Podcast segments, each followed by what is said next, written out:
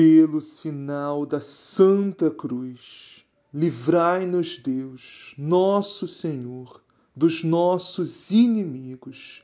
Em nome do Pai, e do Filho, e do Espírito Santo. Amém. Creio em um só Deus, Pai Todo-Poderoso, Criador do céu e da terra, de todas as coisas visíveis e invisíveis. Creio em um só Senhor, Jesus Cristo, Filho unigênito de Deus, nascido do Pai, antes de todos os séculos, Deus de Deus, luz da luz, Deus verdadeiro de Deus verdadeiro, gerado, não criado, consubstancial ao Pai. Por ele todas as coisas foram feitas, e por nós, homens, e para nossa salvação, desceu dos céus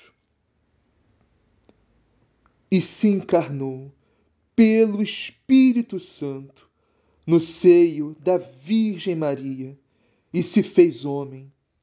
Também por nós foi crucificado sob Ponço Pilatos, padeceu e foi sepultado, ressuscitou ao terceiro dia, conforme as Escrituras, e subiu aos céus, onde está sentado à direita do Pai, e de novo há de vir em sua glória para julgar os vivos e os mortos e o seu reino não terá fim.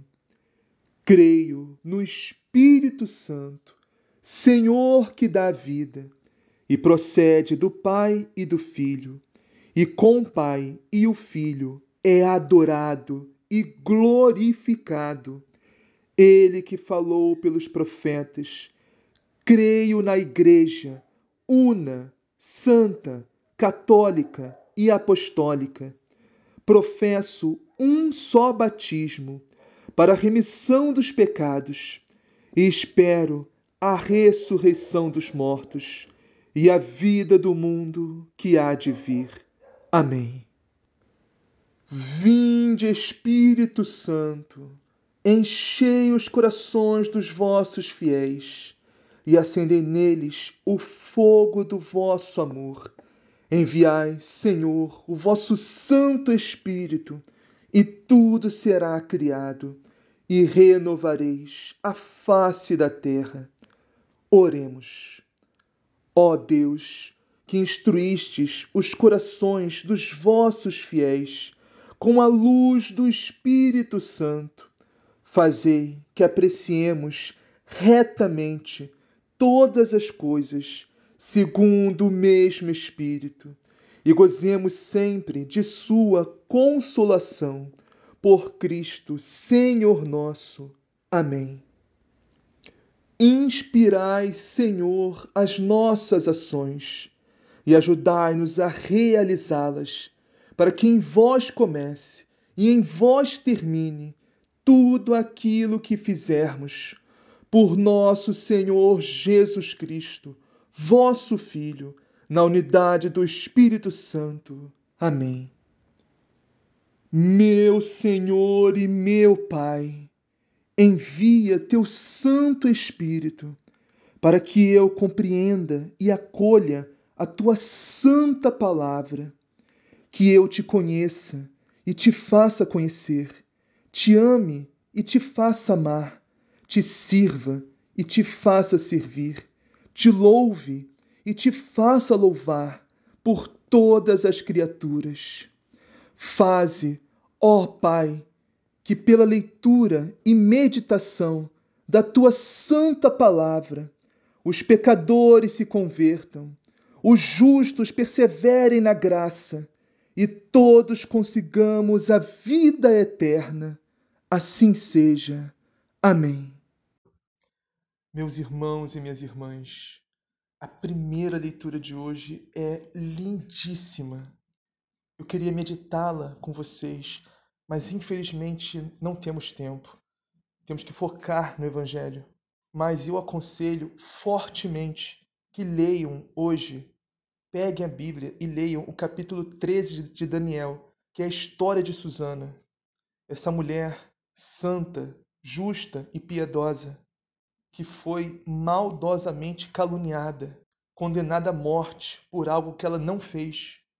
E como diz a palavra, ela confiou e esperou no Senhor, que ouviu o seu clamor e a salvou, suscitando o Espírito Santo no jovem Daniel, para desmascarar toda farsa e revelar toda a maldade que, está, que estavam fazendo contra essa pobre jovem, que, embora fosse rica materialmente, era pobre de espírito confiava no Senhor e se entregava totalmente a Deus. E se olharmos mais atentamente, meus irmãos, a história de Susana é um arquétipo da história do próprio Cristo. Como diz na primeira carta de São Pedro, capítulo 2, versículo 23: Quando injuriado, não retribuía as injúrias, atormentado, não ameaçava, antes entregava sua causa nas mãos daquele que é justo juiz. Foi isso que Susana fez, meus irmãos, e foi isso que nosso Senhor Jesus Cristo também fez. Por isso, eu insisto, meus irmãos, leiam hoje a história dessa mulher. É uma leitura grande, relativamente grande. São aproximadamente uns 60 versículos, mais ou menos uma página e meia da Bíblia.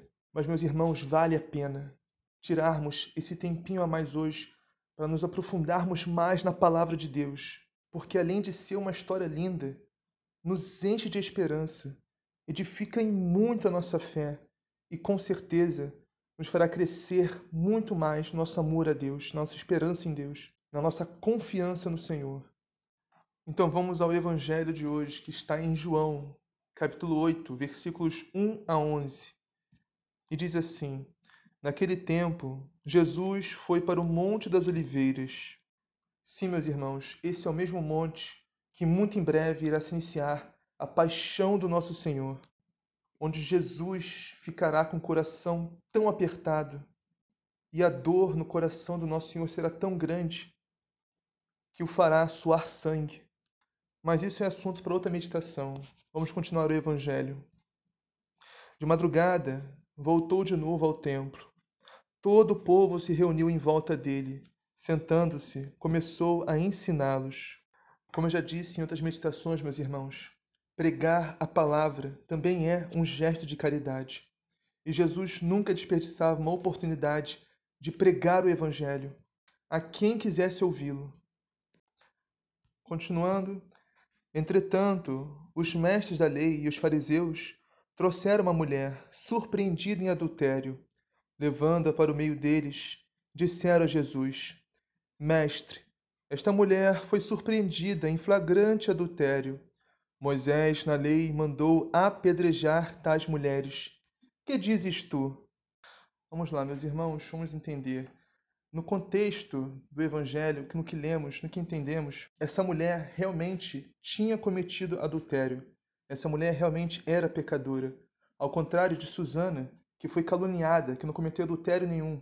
Essa mulher que os fariseus trouxeram Sim, estava em adultério e foi pega em flagrante. E como diria Arnaldo César Coelho, naquela época a lei era clara. Mulher pega em adultério era apedrejada, essa era a lei. Não só mulher, mas também homem. Mas, como era o costume daquela época, né, o homem, entre aspas, escapou. E só a mulher ia pagar o pato sozinha. Adultério que ela não cometeu sozinha. Já mostrando a injustiça, a perversidade dessa lei dos fariseus, que privilegia uns e condena outros. Que o justo seria o homem que lá para ser apedrejado junto com a mulher. Então levaram essa mulher a Jesus. Um detalhe é que eles não precisavam levar essa mulher a Jesus. Já conheciam a lei, era só apedrejar a mulher. Eles queriam utilizar essa mulher para incriminar Jesus. Eles queriam fazer uma armadilha para Jesus. Vamos entender. Se Jesus dissesse, não, não apedreja essa mulher, Jesus estaria indo contra a lei de Moisés. Isso era algo muito sério para o povo. Mas se Jesus dissesse sim, pode apedrejar, Jesus estaria indo contra os romanos, pois ninguém tinha permissão de matar ninguém sem autorização dos romanos. Então Jesus ia ser incriminado de qualquer maneira. Essa era a intenção dos fariseus, incriminar Jesus. Então, ou Jesus ia perder a sua autoridade com o povo, desobedecendo a lei de Moisés, ou Jesus ia ser incriminado pelos romanos, sentenciando alguém à morte sem ter autoridade para isso. É isso que diz os próximos versículos. Perguntavam isso para experimentar Jesus e para terem motivo de o acusar. Percebe a maldade dos fariseus, meus irmãos? Eles não estavam nem aí para o adultério, o homem que fugiu, para a lei de Moisés. Queriam incriminar, acusar e matar Jesus. Mas Jesus, meus irmãos, é a sabedoria encarnada de Deus. Com essa sabedoria divina, conseguiu sair dessa situação de uma maneira genial, magistral. E não só saiu dessa sinuca de bico, dessa armadilha que os fariseus armaram contra ele, mas também livrou da morte essa mulher, entre aspas, inocente.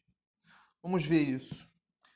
Então, Jesus, inclinando-se, começou a escrever com o dedo no chão. Já já vamos explicar isso. Como persistisse em interrogá-lo, Jesus ergueu-se e disse: Quem dentre vós não tiver pecado, seja o primeiro a atirar-lhe uma pedra. E, tornando a inclinar-se, voltou a escrever no chão. Meus irmãos, Jesus acabou com eles. Pois quem daqueles homens que queriam apedrejar essa pobre mulher não tinha pecado? Meus irmãos, sabe a única diferença entre essa mulher adúltera e aqueles homens estavam lá querendo apedrejar ela? A única diferença é que essa mulher foi pega em flagrante e eles não. Mas todos lá eram pecadores. A única diferença é que o pecado daquela, daquela mulher era público, visível, e foi pego em flagrante. A única diferença entre eles e essa mulher, meus irmãos, é que esses fariseus, esses homens que queriam apedrejá-la, praticavam os seus pecados, as suas obras do mal, nas trevas, nas sombras, onde ninguém conseguia enxergá-los. Mas nada é oculto diante do Deus de Israel, meus irmãos. Nada é oculto diante de Jesus. Diante da palavra viva de Deus encarnada, tudo fica às claras. Ninguém consegue se esconder. Por isso, Jesus virou para aqueles homens e disse: Olha, se algum dentre vós aí não tiver pecado, vá lá, pode apedrejar a mulher. E o que aconteceu? Né? Diz a palavra, e eles, ouvindo o que Jesus falou, foram saindo um a um, a começar pelos mais velhos. Ou seja, quanto mais velho, mais pecados. Os mais velhos foram os primeiros a sair. E Jesus ficou sozinho com a mulher que estava ali, em pé, esperando para ser apedrejada. Esse Jesus ficou sozinho com a mulher mesmo, não significa que Jesus era o único presente ali naquele local que não tinha pecados. Era o único que tinha o direito, justo, na lei, de apedrejar aquela mulher. O único que tinha o direito de condenar aquela mulher, de julgar aquela, aquela mulher. Ou seja, só Deus pode julgar, meus irmãos, só Deus pode condenar alguém. Nós não temos esse direito, porque todos nós somos miseráveis pecadores. Ou seja, mesmo que não sejamos pecadores públicos, que nem essa mulher adúltera, todos nós também temos pecados que cometemos todo dia, que temos que corrigi-los, vigiá-los, purificá-los em Cristo, na graça santificante de Deus através da oração, da leitura da palavra, mas principalmente através da Santa Missa, da Santíssima Eucaristia. Isso, claro, depois de fazermos uma boa confissão, depois de um bom exame de consciência.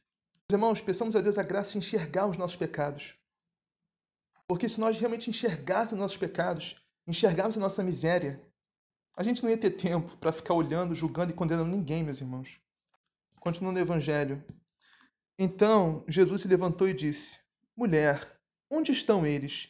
Ninguém te condenou? Ela respondeu: Ninguém, Senhor. Então Jesus lhe disse: Eu também não te condeno. Podes ir, e de agora em diante não peques mais. Meus irmãos, isso é muito importante. Muitíssimo importante, meus irmãos. Porque infelizmente muitos distorcem esse evangelho. Se Jesus estivesse concordando com o pecado, como se Jesus estivesse dando vista grossa né, para o adultério, para o pecado da mulher. Mas preste atenção mesmo nessa, nessa, última, nessa última palavra desse evangelho que nosso Senhor nos fala. Podes ir, mas de agora em diante não peques mais, ou seja, abandone o pecado, não cometa mais adultério, viva na graça de Deus, expurgue, expulse o pecado da sua vida, pela graça de Deus. Temos que entender isso, meus irmãos, tem que ficar muito claro isso para nós. Jesus, meus irmãos, não é conivente com o nosso pecado. Jesus não faz vista grossa para o nosso pecado. Jesus não passa pano para o nosso pecado, mas sim, pelo seu infinito amor, a sua infinita misericórdia, ele nos perdoa. Isso se nós estamos com o coração sinceramente arrependido, como essa mulher com certeza estava. Porque Jesus não veio para nos condenar, meus irmãos, mas sim para nos salvar. Assim, quase que eu esqueço. O que Jesus estava escrevendo no chão? Israel é um terreno muito rochoso e areoso, meus irmãos. Ou seja, tem muita, tem muita pedra e areia. Então, se Jesus estava escrevendo no chão, provavelmente estava escrevendo com o dedo na areia. E o que Jesus poderia estar escrevendo com o dedo na areia quando os fariseus trouxeram essa mulher para o incriminá-lo, essa mulher adúltera? Jesus estava escrevendo os pecados dessa mulher, meus irmãos. E o que significa isso? Significa que Deus escreve os nossos pecados na areia, onde é fácil apagá-los. E isso significa, meus irmãos, que nosso Deus não é um Deus rancoroso, que guarda a ira e a mágoa para sempre, mas sim um Deus inclinado a perdoar o castigo, Deus inclinado a perdoar nossas culpas, nossas faltas, nossos pecados, a apagar completamente nossa culpa, perdoar as nossas iniquidades. Nós só temos que voltar para Deus, meus irmãos, nos arrepender dos nossos pecados, ter um coração contrito, fazer um firme propósito de emenda de não mais voltar a pecar, voltar para o Senhor, nos confessarmos, vivermos em estado de graça, expurgar de vez o pecado mortal da nossa vida e vigiar e corrigir os veniais, o máximo que pudermos. Dessa forma, meus irmãos, Deus fará ir embora os nossos pecados como areia no vento. Assim seja, amém. Pai nosso que estás nos céus, santificado seja o vosso nome. Venha a nós o vosso reino, seja feita a vossa vontade, assim na terra como no céu. O pão nosso de cada dia nos dai hoje Perdoai-nos as nossas ofensas, assim como nós perdoamos a quem nos tem ofendido. E não os deixeis cair em tentação, mas livrai-nos do mal. Amém. Ave Maria, cheia de graça, o Senhor é convosco. Bendita sois vós entre as mulheres, bendito é o fruto do vosso ventre, Jesus. Santa Maria, Mãe de Deus, rogai por nós, pecadores, agora e na hora de nossa morte. Amém. Glória ao Pai, ao Filho e ao Espírito Santo, assim como era no princípio, agora e sempre por todos os séculos dos séculos. Amém. Meus irmãos e minhas irmãs, esse evangelho de hoje, na minha humilde opinião, é o evangelho mais lindo de toda a Sagrada Escritura, de toda a Bíblia, de todos os evangelhos.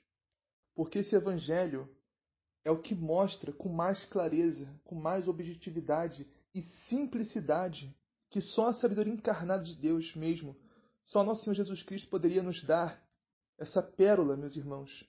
Nos mostra o amor que Deus tem por nós, em especial, em específico, Deus Pai, que tantas vezes é injustiçado pelos nossos pecados, pela nossa iniquidade, pela nossa falta de conversão. Jesus nos mostra de forma perfeitíssima quem é Deus Pai, a imagem de Deus Pai que muitas vezes é mal compreendida, é até muitas vezes distorcida por nós de uma imagem de um Deus vingador, um Deus cruel, Deus rancoroso, um Deus raivoso, um Deus irado. Não, meus irmãos, absolutamente não. Aqui Jesus nos revela a imagem verdadeira, verídica de Deus Pai. E muitas vezes, meus irmãos, não estou falando de pagãos, mundanos, não. Até a gente, nós, às vezes, dentro da igreja, meus irmãos, temos uma imagem distorcida, uma imagem errada de Deus Pai. Muitas vezes enxergamos Deus Pai apenas como o Pai de justiça. Sim, meus irmãos, é um Pai de justiça, mas também é um Pai de amor, de infinito amor e misericórdia por nós. E é isso que Jesus nos revela nesse Evangelho que vamos meditá-lo. O evangelho de hoje está em Lucas, capítulo 15, versículos 1 a 32. E diz assim: Naquele tempo, os publicanos e os pecadores aproximavam-se de Jesus para o escutar. Os fariseus, porém, e os mestres da lei criticavam Jesus. Este homem acolhe os pecadores e faz refeição com eles. Os fariseus, meus irmãos, naquela época tinham uma dificuldade que muitas vezes é nossa também hoje em dia, que é a dificuldade de separar o pecado do pecador. Jesus acolhia o pecador, não o pecado. Mas da forma que eles falam, no contexto dá a entender que estavam achando que Jesus estava concordando com o pecado, que Jesus estava acolhendo o pecado deles, como se Jesus estivesse abolindo a lei e os mandamentos. Ah, não, pode pecar, pode adulterar, pode, pode roubar, pode fazer o que for, está tudo permitido agora. Absolutamente não, meus irmãos, de forma alguma. Jesus nunca concordou com o pecado, Jesus nunca acolheu o pecado, mas sim o pecador. Toda vez que Jesus perdoou os pecados de alguém, ele disse: Teus pecados estão perdoados, pela tua fé, pela tua conversão, pelo teu arrependimento. Agora vá e não peques mais. Isso que os fariseus não entendiam, meus irmãos. Deus acolhe o pecador de braços abertos. Ele busca o pecador. Não só acolhe, mas busca, vai atrás. Para que o pecador se converta, se arrependa, largue o pecado e tenha vida. Por isso, meus irmãos, nós também, como cristãos, como católicos, como seguidores de Cristo, temos imitá-lo e acolher também a todos e amar a todos. Não devemos tratar mal, desprezar, humilhar ninguém, independente do pecado que a pessoa tiver cometido ou cometa. Porque só através do amor que se converte, meus irmãos, não através do, da acusação do julgamento. Só através do amor que nós podemos levar a pessoa até o Cristo.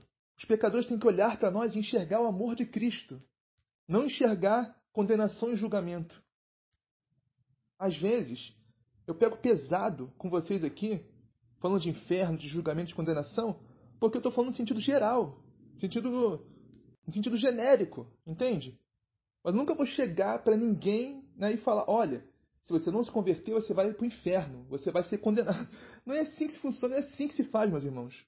Nunca vou chegar para ninguém: ó, oh, Deus vai te julgar. Não é através da acusação do julgamento, é através do amor, meus irmãos, que nós fazemos. Nós temos que tratar nossos irmãos que estão no pecado, que estão afastados de Deus, com amor, com carinho, com compaixão, com mansidão, com humildade, porque é assim que Cristo fazia. É assim que devemos fazer também. Então, meus irmãos, Jesus acolhe os pecadores para levá-los à conversão, ao arrependimento. Não acolhe os pecadores para continuar no pecado, como os fariseus achavam. Então, continuando o Evangelho. Então Jesus contou-lhes esta parábola. Um homem tinha dois filhos. O filho mais novo disse ao pai: Pai-me, dá-me a parte da herança que me cabe. E o pai dividiu os bens entre eles. Um detalhe, meus irmãos, é a gente pensar o que é uma herança. A herança a gente recebe quando a pessoa que nos dá a herança morre. Ou seja, o nosso pai, nossa mãe, nosso avô, sei lá. Se a pessoa morreu, deixou um testamento, a gente vai lá e recebe a herança. Esse filho pediu a herança do pai com o pai ainda vivo. O que isso significa? Significa que esse filho matou o pai dentro de si mesmo.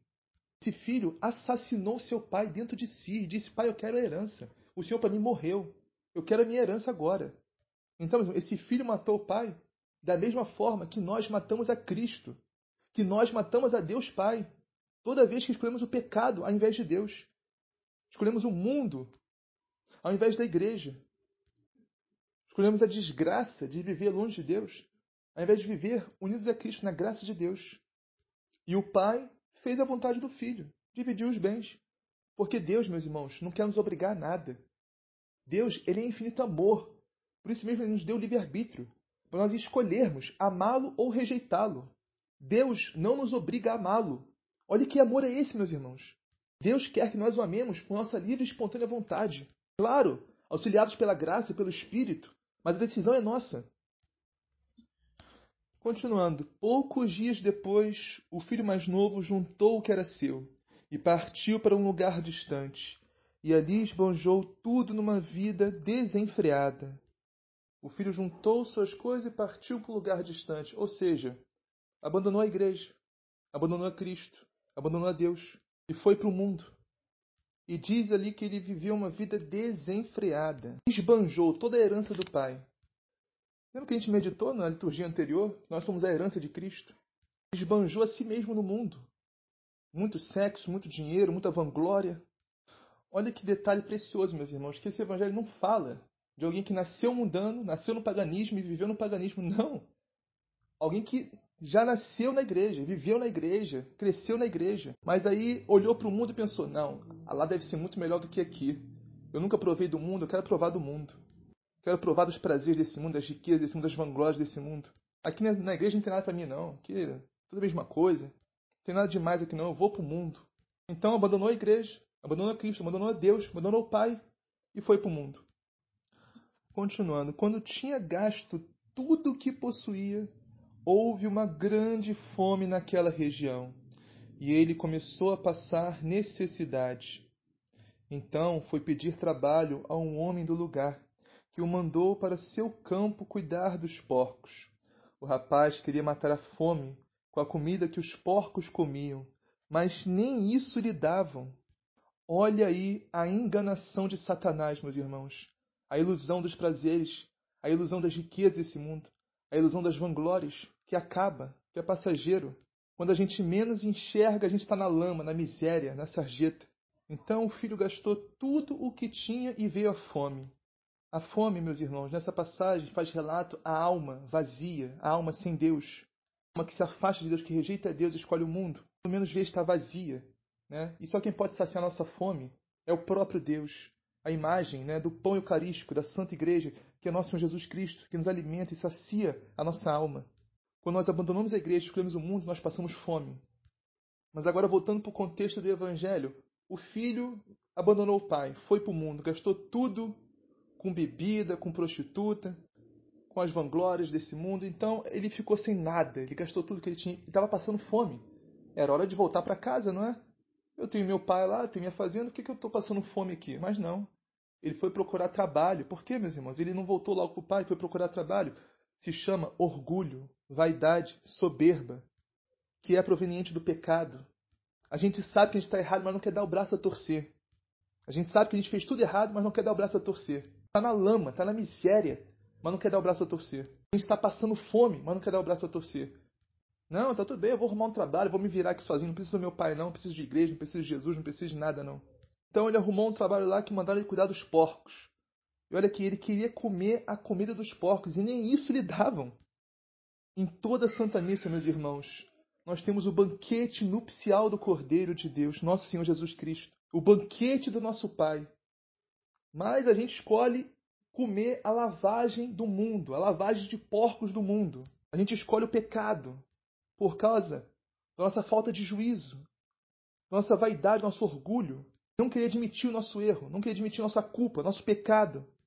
E esse filho estava numa miséria tão grande que nem a lavagem dos porcos estavam dando para ele.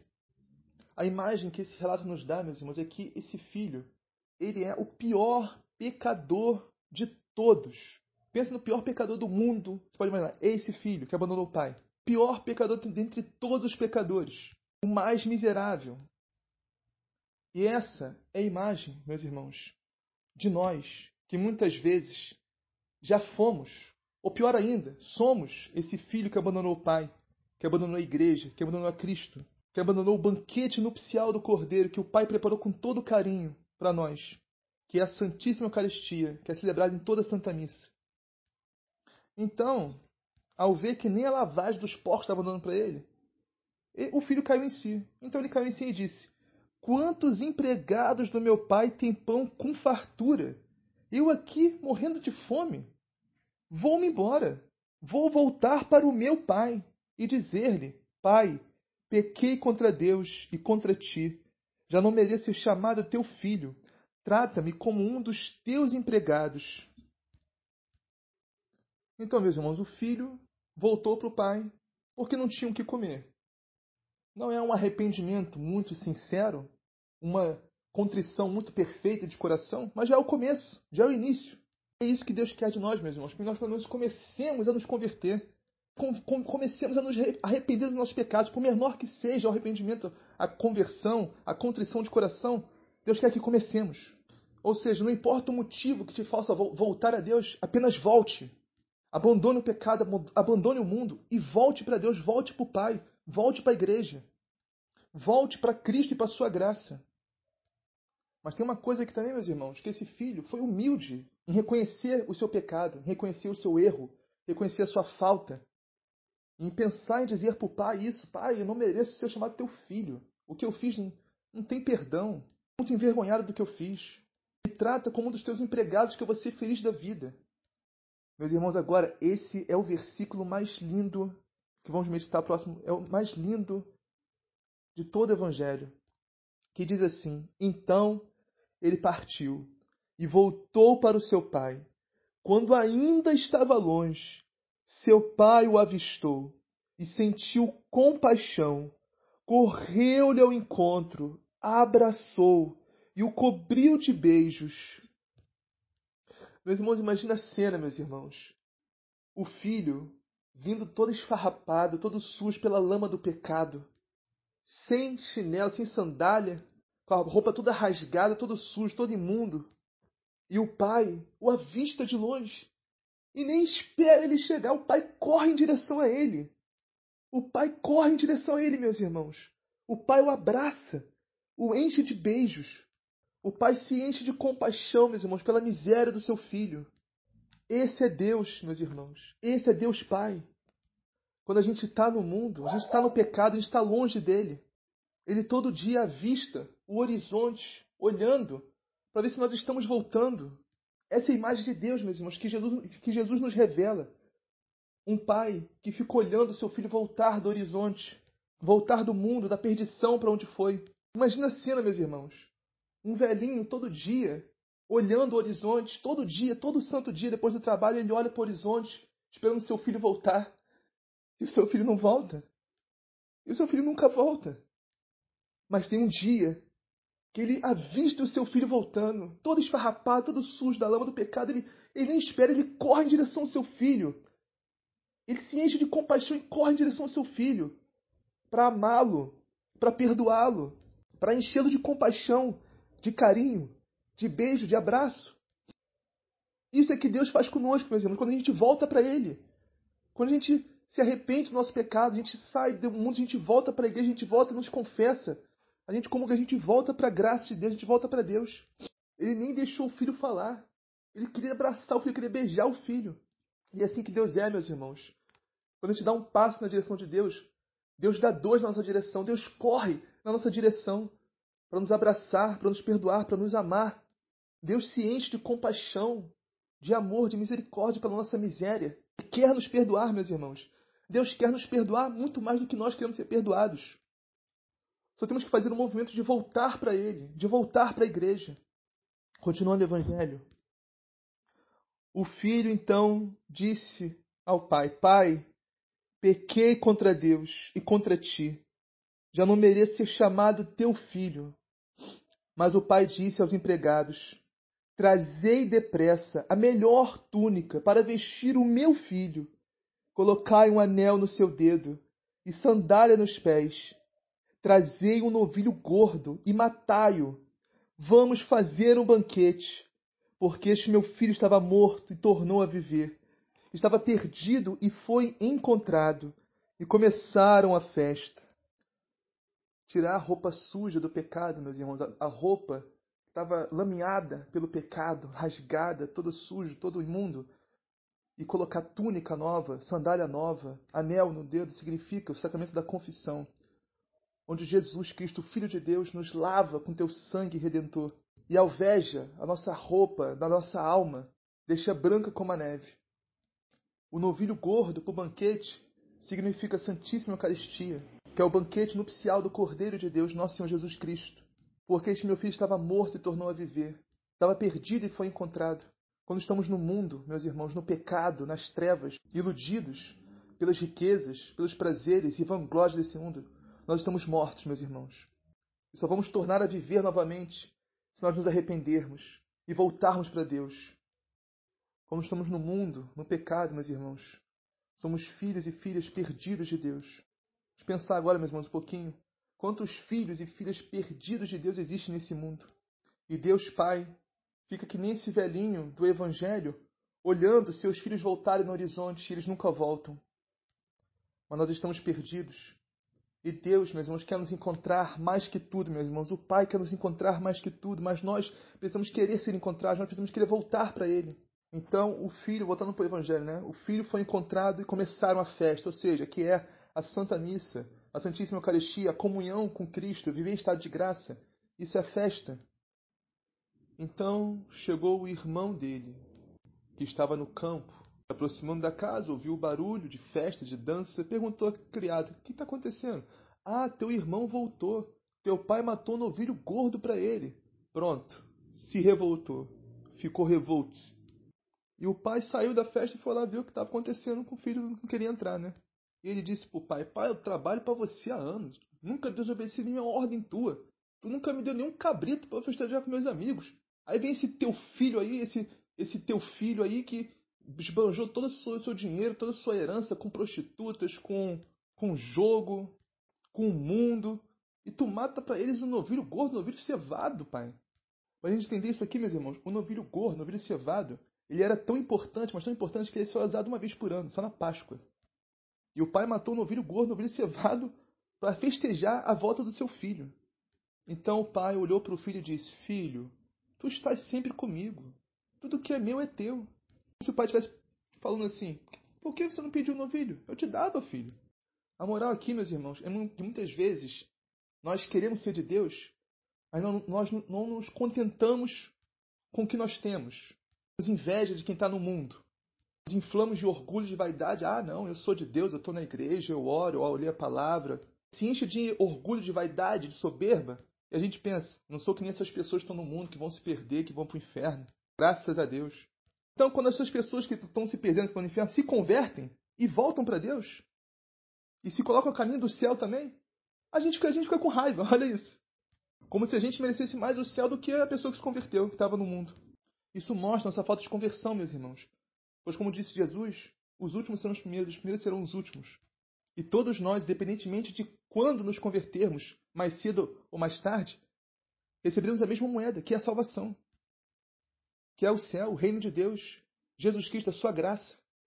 Então, meus irmãos, não sejamos que nem esse filho que sentiu inveja do seu irmão, voltado para Deus, ter voltado para o Pai. Antes, nós devemos ficar felizes. Quanto mais pessoas se converterem, quanto mais pessoas voltarem para Deus, melhor. Quanto mais pessoas se salvarem, melhor. Não importa se for mais tarde ou mais cedo. O que importa é a salvação das almas, meus irmãos. Que as pessoas que estão no mundo, no pecado, no vício, da vida de riquezas, de prazeres, de vanglórias, se arrependam e voltem para Deus e se salvem. Esse tem que ser o nosso anseio, esse tem que ser o nosso desejo. Porque esse é o desejo de Deus. E se Deus realmente habita em nós, se o amor de Deus realmente habita em nós, esse tem que ser o nosso anseio também. Então, meus irmãos, oremos, jejuemos, façamos penitência, pela conversão e salvação de todos os pecadores. Começando por nós e por toda a nossa família. Assim seja, amém. Pai nosso que estás no céu, santificado seja o vosso nome. Venha a nós o vosso reino. Seja feita a vossa vontade, assim na terra como no céu. O pão nosso de cada dia nos dá hoje, perdoai as nossas ofensas, assim como nós perdoamos a quem nos tem ofendido. E não os deixeis cair em tentação, mas livrai-nos do mal. Amém. Ave Maria, cheia de graça, Senhor convosco. Bendita sois vós entre as mulheres. Bendito é o fruto do vosso ventre, Jesus. Santa Maria, Mãe de Deus, rogai por nós, pecadores, agora e na hora de nossa morte. Amém. Glória ao Pai, ao Filho e ao Espírito Santo, assim como era no princípio, agora e sempre, por todos os séculos dos séculos. Meus irmãos e minhas irmãs, estamos na grande solenidade do Sagrado Coração de Jesus. E o que é esta solenidade? Nós fazemos festa, nós celebramos um coração. Sim, é isso mesmo, pode parecer estranho, mas na verdade não é qualquer coração, é o coração de Deus. O coração de Deus que se fez carne. Pois o Sagrado Coração de Jesus é um coração humano, um coração de carne, igualzinho ao nosso, só que dentro dele tem um amor infinito, que é o amor divino, o amor de Deus. Meus irmãos, para entendermos essa solenidade, antes devemos fazer uma breve observação e reflexão a respeito do tempo, da história de Deus. Primeiro, temos que entender que no céu não existe tempo. Não existe tempo e espaço. Esta é uma realidade exclusiva aqui, deste mundo em que vivemos. Eu sei que essa informação parece que tem nada a ver com nada, mas em breve vai fazer sentido. Segundo, a história nos mostra, na Sagrada Escritura, inclusive, todo o Antigo Testamento relata isso, que nós somos infiéis. Quando eu digo nós, estou me remetendo ao povo de Israel. Estou me incluindo, nos incluindo. Nós temos uma dificuldade enorme de entender a Deus. Todo o Antigo Testamento é Deus tentando trazer, nos trazer de volta, trazer o povo de volta para Ele. Por isso ele enviou os profetas, os patriarcas, para trazer o povo de volta, mas o povo não queria saber de Deus. Como diz um salmo, o povo queria seguir seus próprios caminhos. O povo queria seguir a ilusão de seus corações. E infelizmente, essa não é uma exclusividade do povo de Israel. Nós também, que somos o novo povo de Deus, que é a Igreja Católica Apostólica Romana, muitos de nós, hoje em dia, ainda seguimos o mau exemplo do povo de Israel. Mesmo nos dizendo cristãos, católicos, mas na prática mesmo ainda não fazemos a vontade de Deus. E talvez pelo mesmo motivo que o povo de Israel também não fazia porque temos dificuldade de entender a Deus. E vemos Deus como um opressor. Ele quer impor né, a sua vontade, impor as suas leis, impor os seus mandamentos, obrigar a segui-los. Alguém quer fazer a gente perder a nossa vida e quer nos fazer o mal de alguma forma. Infelizmente, essa é a dura verdade, meus irmãos, essa é a realidade. Muitos de nós realmente não conhecemos a Deus. Não estou falando fora, estou falando dentro da igreja. Pouquíssimos os que são convertidos, tiveram encontro pessoal com Jesus e abriram o coração para a graça de Deus. São pouquíssimos, pouquíssimos que realmente enxergam a Deus como Ele é, realmente é. E três palavras definem quem é Deus e o que Ele faz por nós. Quando nós somos fiéis a Ele, obedecemos seus mandamentos, vivemos segundo a Sua vontade. Essas três palavras são amor, vida, felicidade. Isso que Deus quer nos dar. Então, já vamos a respeito do tempo, da história, da infidelidade do povo, da nossa própria fidelidade hoje em dia ainda. E agora, a última coisa é Deus, sim. De, a, a, próxima informação das, dessas três que eu selecionei é que Deus é impassível. E o que significa? Significa que Deus não sofre. Deus está no céu, numa plena felicidade, num gozo eterno. Nada pode abalar a Deus.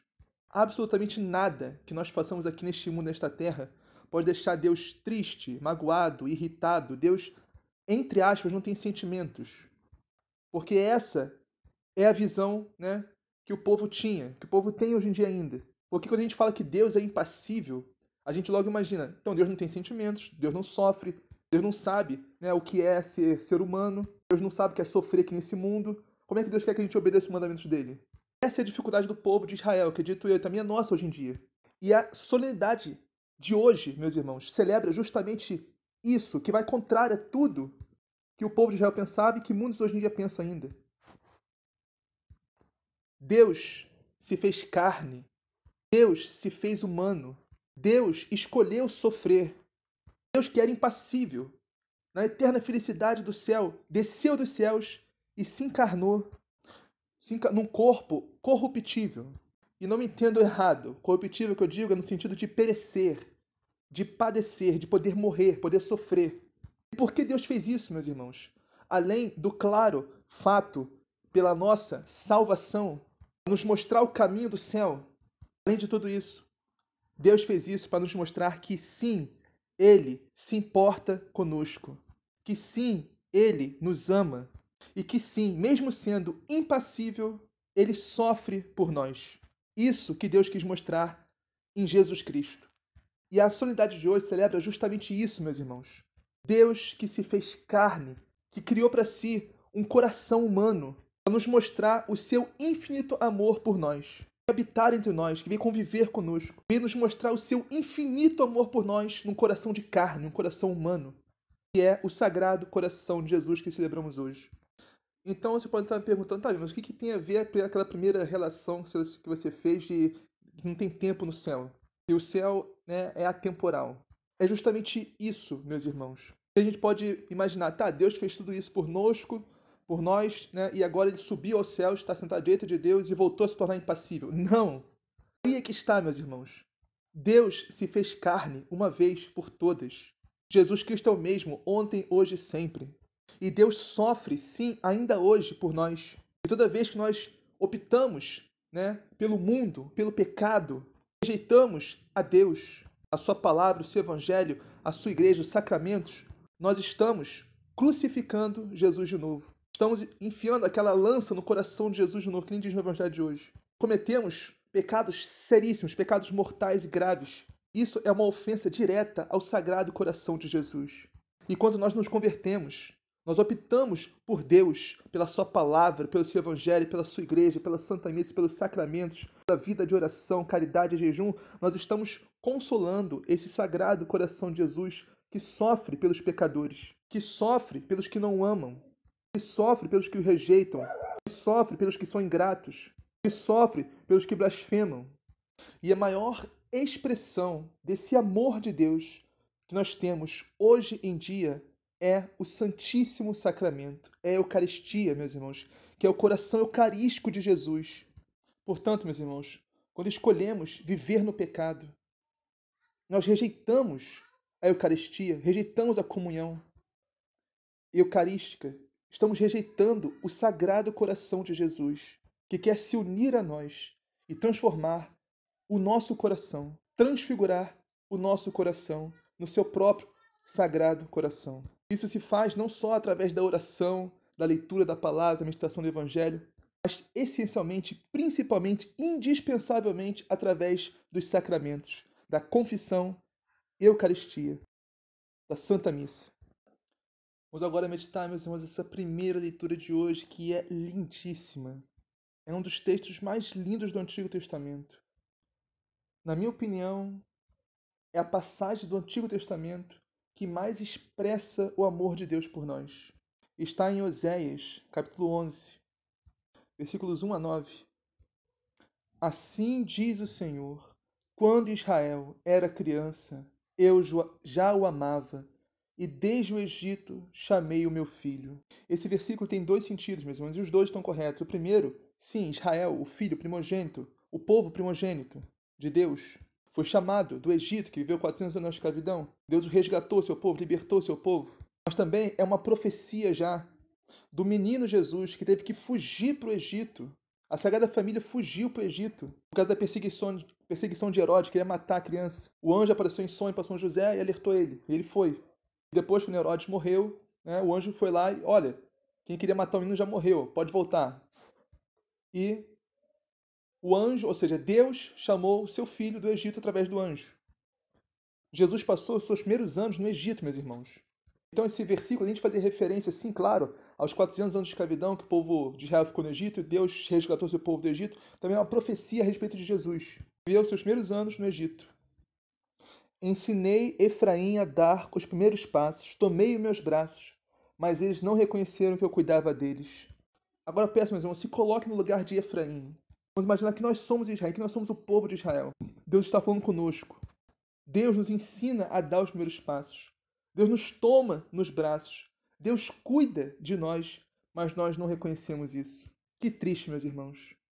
Nós só pedimos, pedimos, cobramos, cobramos e não reconhecemos as graças que Deus derrama na nossa vida todo dia. Não reconhecemos os livramentos que o Senhor nos dá que a gente nem percebe. E veja bem, meus irmãos, não estou dizendo que não pode pedir, que não é para pedir. Sim, é importante pedir. É importante orar, é importante a gente entregar a Deus as nossas necessidades. Mas muito mais importante que pedir é agradecer, meus irmãos, é ter o coração grato, é a gratidão a Deus por tudo. Agradecer a Deus todo dia. Portanto, podemos e devemos sim pedir, e pedir muito, não é pedir pouco não. Com confiança, porque o coração de Deus, o sagrado coração de Jesus, é infinitamente generoso para nos dar tudo o que o nosso coração deseja e até mais do que sonhamos. Mas não esqueçamos, meus irmãos, de agradecer, de ter gratidão no coração a Deus por tudo que nós já temos. Eu os atraía com laços de humanidade, com laços de amor. É impossível, mesmo, não lemos essa passagem e não nos recordarmos que Deus se fez carne. Que Deus, que era Deus e não homem, se fez homem. Isso tudo por amor a nós, para nos salvar, para nos mostrar o caminho do céu, nos mostrar o quanto que Deus nos ama. Era para eles como quem leva uma criança ao colo. Olha o amor de Deus, olha, olha que amor, como quem leva uma criança ao colo. Nos coloquemos, meus irmãos, como crianças no colo de Deus. Jesus disse no Evangelho: aquele Devemos se assemelhar a uma criança, não entrará no reino de dos céus. Para entrarmos no reino de Deus, temos que ser como crianças, meus irmãos. Temos que caber no colo de Deus. Mas se somos muito grandes, muito fortes, muito independentes, muito sabichões, muito gato-mestres, nos achamos muito sábios e entendidos, nós não cabemos no colo de Deus, meus irmãos. Portanto, temos que ser fraquinhos, pequenininhos, necessitados do colo do Pai, criancinhas no colo de Deus. Nos deixarmos sermos instruídos pelo Senhor, ser moldados por Cristo, ser transfigurados o nosso coração no sagrado coração de Jesus. Rebaixava-me a dar-lhes de comer. Meus irmãos, como não ler esse versículo não lembrar da Eucaristia, do Santíssimo Sacramento? O Senhor que se faz pão para nos alimentar, que se rebaixa a lavar os nossos pés. O Santíssimo Sacramento da Eucaristia. Já pensaram isso, meus irmãos? Deus Todo-Poderoso, Senhor do Universo, o Deus de Abraão, de Isaac e de Jacó, o Senhor dos Exércitos, o Deus de Israel, se fez carne, se fez homem para nos salvar e se faz pão para nos alimentar. Se rebaixa a nos dar de comer para nossa salvação. Isso tudo por amor, meus irmãos. No próximo versículo, meus irmãos, vemos claramente, cristalino, o sentimento de Deus por nós, a afeição de Deus por nós. No, quando diz: Meu coração comove-se no íntimo e arde de compaixão. Portanto, meus irmãos, Deus nunca foi, não é e nunca será impassível no sentido de indiferente em relação a nós. A palavra mostra isso, as Sagradas Escrituras, tanto o Antigo quanto o Novo Testamento. Estamos lendo Oséias, que é um profeta do Antigo Testamento. Deus ter se feito carne prova isso, meus irmãos. Mais do que isso, Deus se fazer pão na Santa Missa para nos alimentar mostra que o amor de Deus por nós é tão grande, mas tão grande, que é inimaginavelmente impossível da nossa mente limitada processar a grandiosidade do amor que Deus tem por nós. E Deus termina dizendo: Não darei largas a minha ira. Ou seja, todos os castigos que mostram sim o amor de Deus que ele enviou ao povo de Israel durante todos esses séculos que se passaram, podemos ler no Antigo Testamento. Mas Deus via que não adiantava. Né? O povo até se consertava no determinado ponto, determinado tempo, mas depois voltava tudo de novo. Mesmo os pecados, mesmo idolatria, mesmo indiferença em relação a Deus, mesmo infidelidade. Então Deus diz: Não darei largas a minha ira. Não voltaria a destruir Efraim. Eu sou Deus e não homem. Ou seja, os pensamentos de Deus, meus irmãos, estão infinitamente acima dos nossos pensamentos. Os sentimentos de Deus estão infinitamente acima dos nossos sentimentos. Os caminhos de Deus estão acima dos nossos caminhos, como o céu está acima da terra. Quando Deus diz, eu sou Deus e não homem, Ele está dizendo, eu não penso igual a vocês. Eu sou santo no meio de vós e não me servirei do terror. Ou seja, Deus não quer que nós voltemos para Ele por medo de um ir para o inferno, por exemplo. Agora sim, é inegável que o medo do inferno salva muitas almas. Até principalmente né, no momento final da vida. Mas Deus não quer que nós voltemos para Ele por terror, por medo, mas sim pelo amor, meus irmãos. Porque o pensamento de Deus é pensamento de santo, não de homem. Foi exatamente isso, meus irmãos, que Deus fez em Jesus Cristo. Se encarnou e padeceu e morreu por nós e recebeu o castigo que nós merecíamos. Recebeu as chagas que nós merecíamos. Recebeu as dores, a agonia, a angústia, os insultos, tudo que Jesus sofreu era nós que merecíamos. Deus tomou o nosso lugar, meus irmãos, para sofrer no nosso lugar. Recebeu a morte que nós merecíamos, para nos mostrar de uma vez por todas o quanto que ele nos ama. Vamos agora à segunda leitura, que está em Efésios, capítulo 3, versículos 8 a 19. São Paulo começa dizendo: Irmãos, eu, que sou o último de todos os santos, recebi esta graça de anunciar aos pagãos, ou seja, nós, nós éramos pagãos, ou seja, nós éramos do povo de Israel. São Paulo nos evangelizou, nos anunciou a insondável riqueza de Cristo. Meus irmãos, nós compreendêssemos a insondável riqueza de Cristo. O que é insondável? Algo que não pode ser medido, não pode ser calcado, não pode ser calculado, não pode ser mensurado. Algo que é infinito. Por exemplo, o universo é insondável, mas não é tão insondável quanto, quanto a riqueza da graça de Cristo. São Paulo, inclusive, nos fala Tudo que ele tinha antes, poder, riqueza, vanglória, fama, prazeres, tudo isso é lixo, é estrume, comparado à riqueza da graça de Cristo.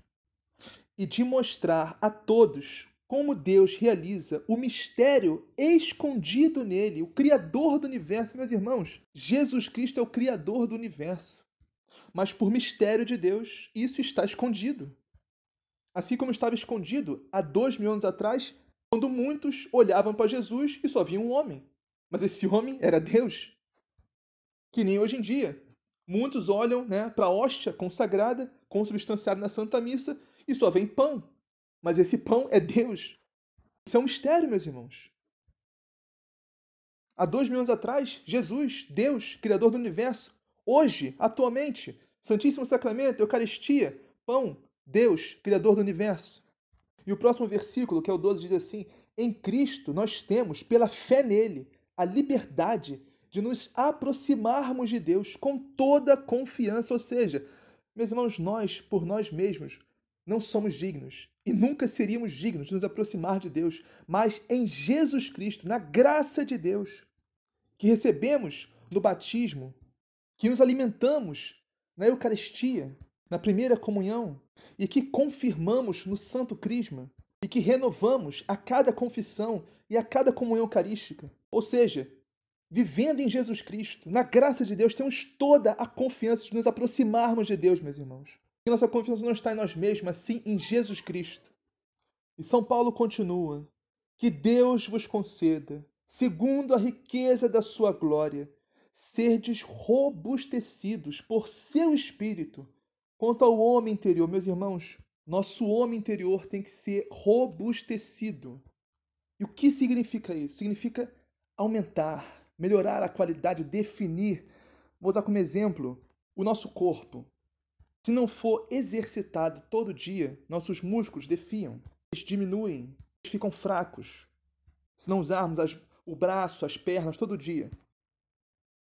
Isso naturalmente nós usamos. Agora, quisermos robustecer esse músculo, devemos ir na academia, fazer exercícios.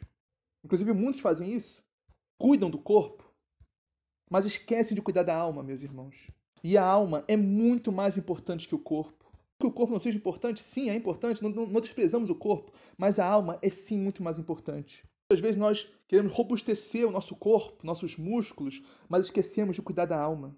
Cuidamos muito do nosso homem exterior e esquecemos o interior. Isso que São Paulo está nos falando aqui.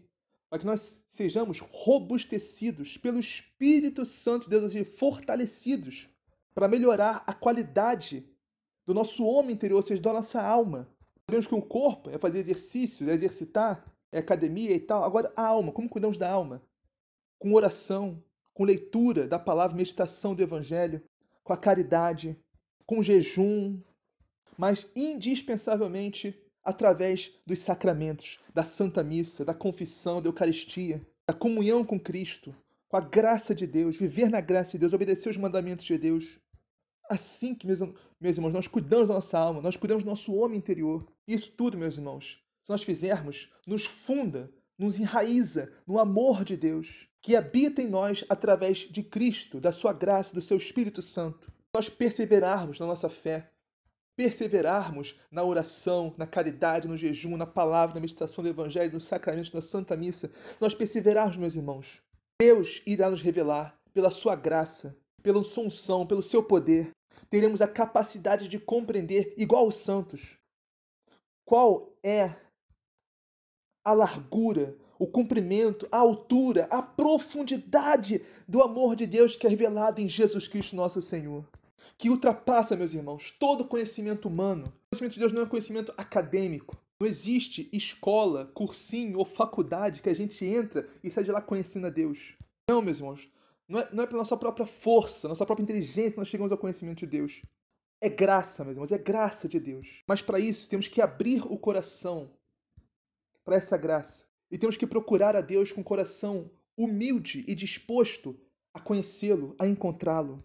Uma vontade pura e sincera de conhecer a verdade. E o Senhor irá nos revelar, a fim de que sejamos cumulados de dons, virtudes, graças, bênçãos, de unção, até um dia recebermos toda a plenitude de Deus, meus irmãos. Assim seja, amém. Vamos agora meditar um pouco o santo evangelho de hoje que está em João, capítulo 19, versículos 31 a 37.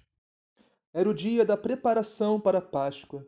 Os judeus queriam evitar que os corpos ficassem na cruz durante o sábado, porque aquele sábado era dia de festa solene. Então pediram a Pilatos que mandasse quebrar as pernas aos crucificados e os tirasse da cruz. Vamos recapitular brevemente, meus irmãos. A crucificação de Jesus foi feita junto com outros dois ladrões. Um à direita, outro à esquerda de Jesus, e Jesus no meio dos ladrões. A crucificação, meus irmãos, era a morte mais horrível, mais dolorosa, mais lenta, mais temida de todas. Só os piores dos piores, os bandidos mais perversos, os homens mais execráveis da sociedade, só os seres humanos mais desprezíveis de todos eram condenados à morte por crucificação. Agora eu pergunto, meus irmãos, o que que nosso Senhor Jesus Cristo fez para merecer uma morte tão horrível, tão tremenda, tão dolorosa? Ele pregou a verdade, a verdade de Deus, da palavra do evangelho, e como que a verdade incomoda, meus irmãos, principalmente quem vive nas trevas e não quer enxergar a verdade. Quem vive como o diabo gosta e não quer mudar de vida. Mas voltando ao raciocínio da meditação, da solenidade de hoje, nós que merecíamos esse castigo, essa morte, meus irmãos, pelos nossos pecados, pela nossa infidelidade, pela nossa ingratidão e falta de amor a Deus, nossa indiferença com o Senhor.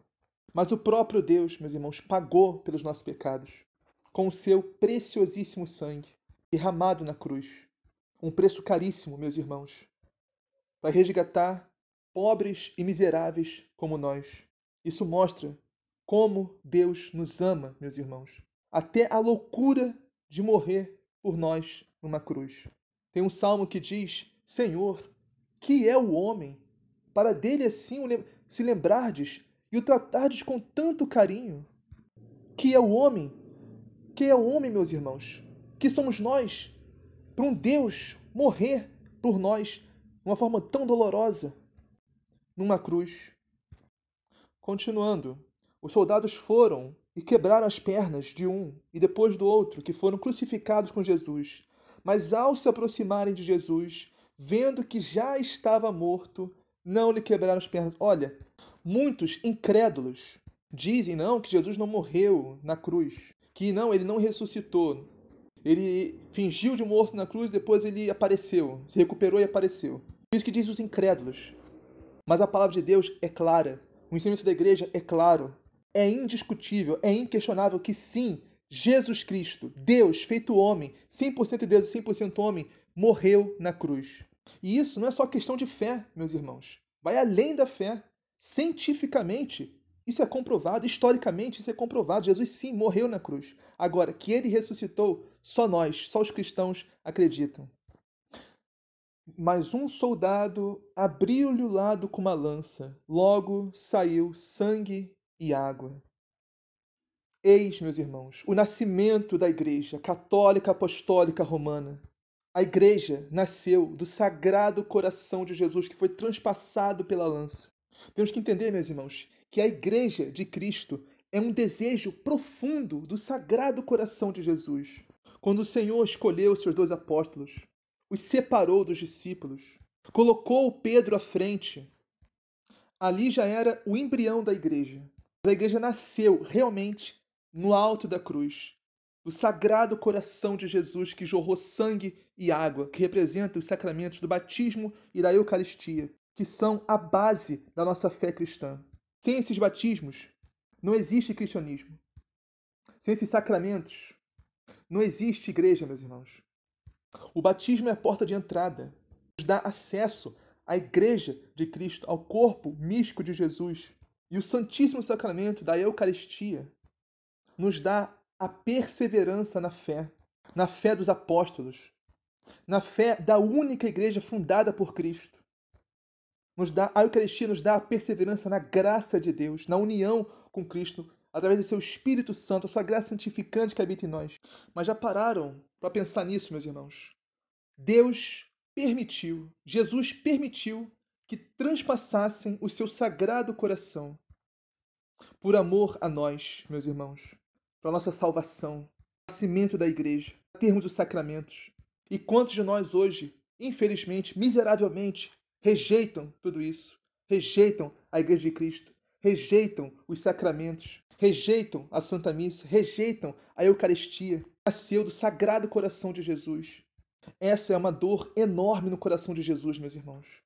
Saber que, mesmo depois de tudo que ele fez por nós, tudo que ele sofreu, tudo que ele passou, ainda há muitos que vão se perder e que vão para o inferno por não querer enxergar a verdade, por não quererem se converter, não quererem voltar para Deus, se arrependendo dos seus pecados, voltando, a, confessando o sacramento da reconciliação, participando da Santa Missa e comungando do Santíssimo Corpo e Sangue de Cristo. Na Santíssima Eucaristia, que é a maior expressão do amor de Deus que jamais haverá igual. Vamos orar a Deus hoje, meus irmãos, para que isso nunca nos aconteça, para que o Senhor nunca permita que nos afastemos dele, que nos, que nos desviemos para as fábulas, que nos deixemos levar pela infidelidade e terminemos na incredulidade, abandonando Jesus, os sacramentos e a sua santa igreja. Em nome de Jesus, isso nunca nos aconteça. E pela graça de Deus, perseveremos até o fim na nossa fé. Assim seja, amém. Pai nosso que estás no céu, santificado seja o vosso nome. Venha a nós o vosso reino, seja feita a vossa vontade, assim na terra como no céu. O pão nosso de cada dia nos dá hoje, perdoai as nossas ofensas, assim como nós perdoamos a quem nos tem ofendido. E não nos deixeis cair em tentação, mas livrai-nos do mal. Amém. Ave Maria, cheia de graça, Senhor é convosco, bendito sois vós entre as mulheres. Bendito é o fruto do vosso ventre, Jesus. Santa Maria, Mãe de Deus, rogai por nós, pecadores, agora e na hora de nossa morte. Amém. Glória ao Pai, ao Filho e ao Espírito Santo, assim como era no princípio, agora e sempre, por todos os séculos dos séculos. Amém.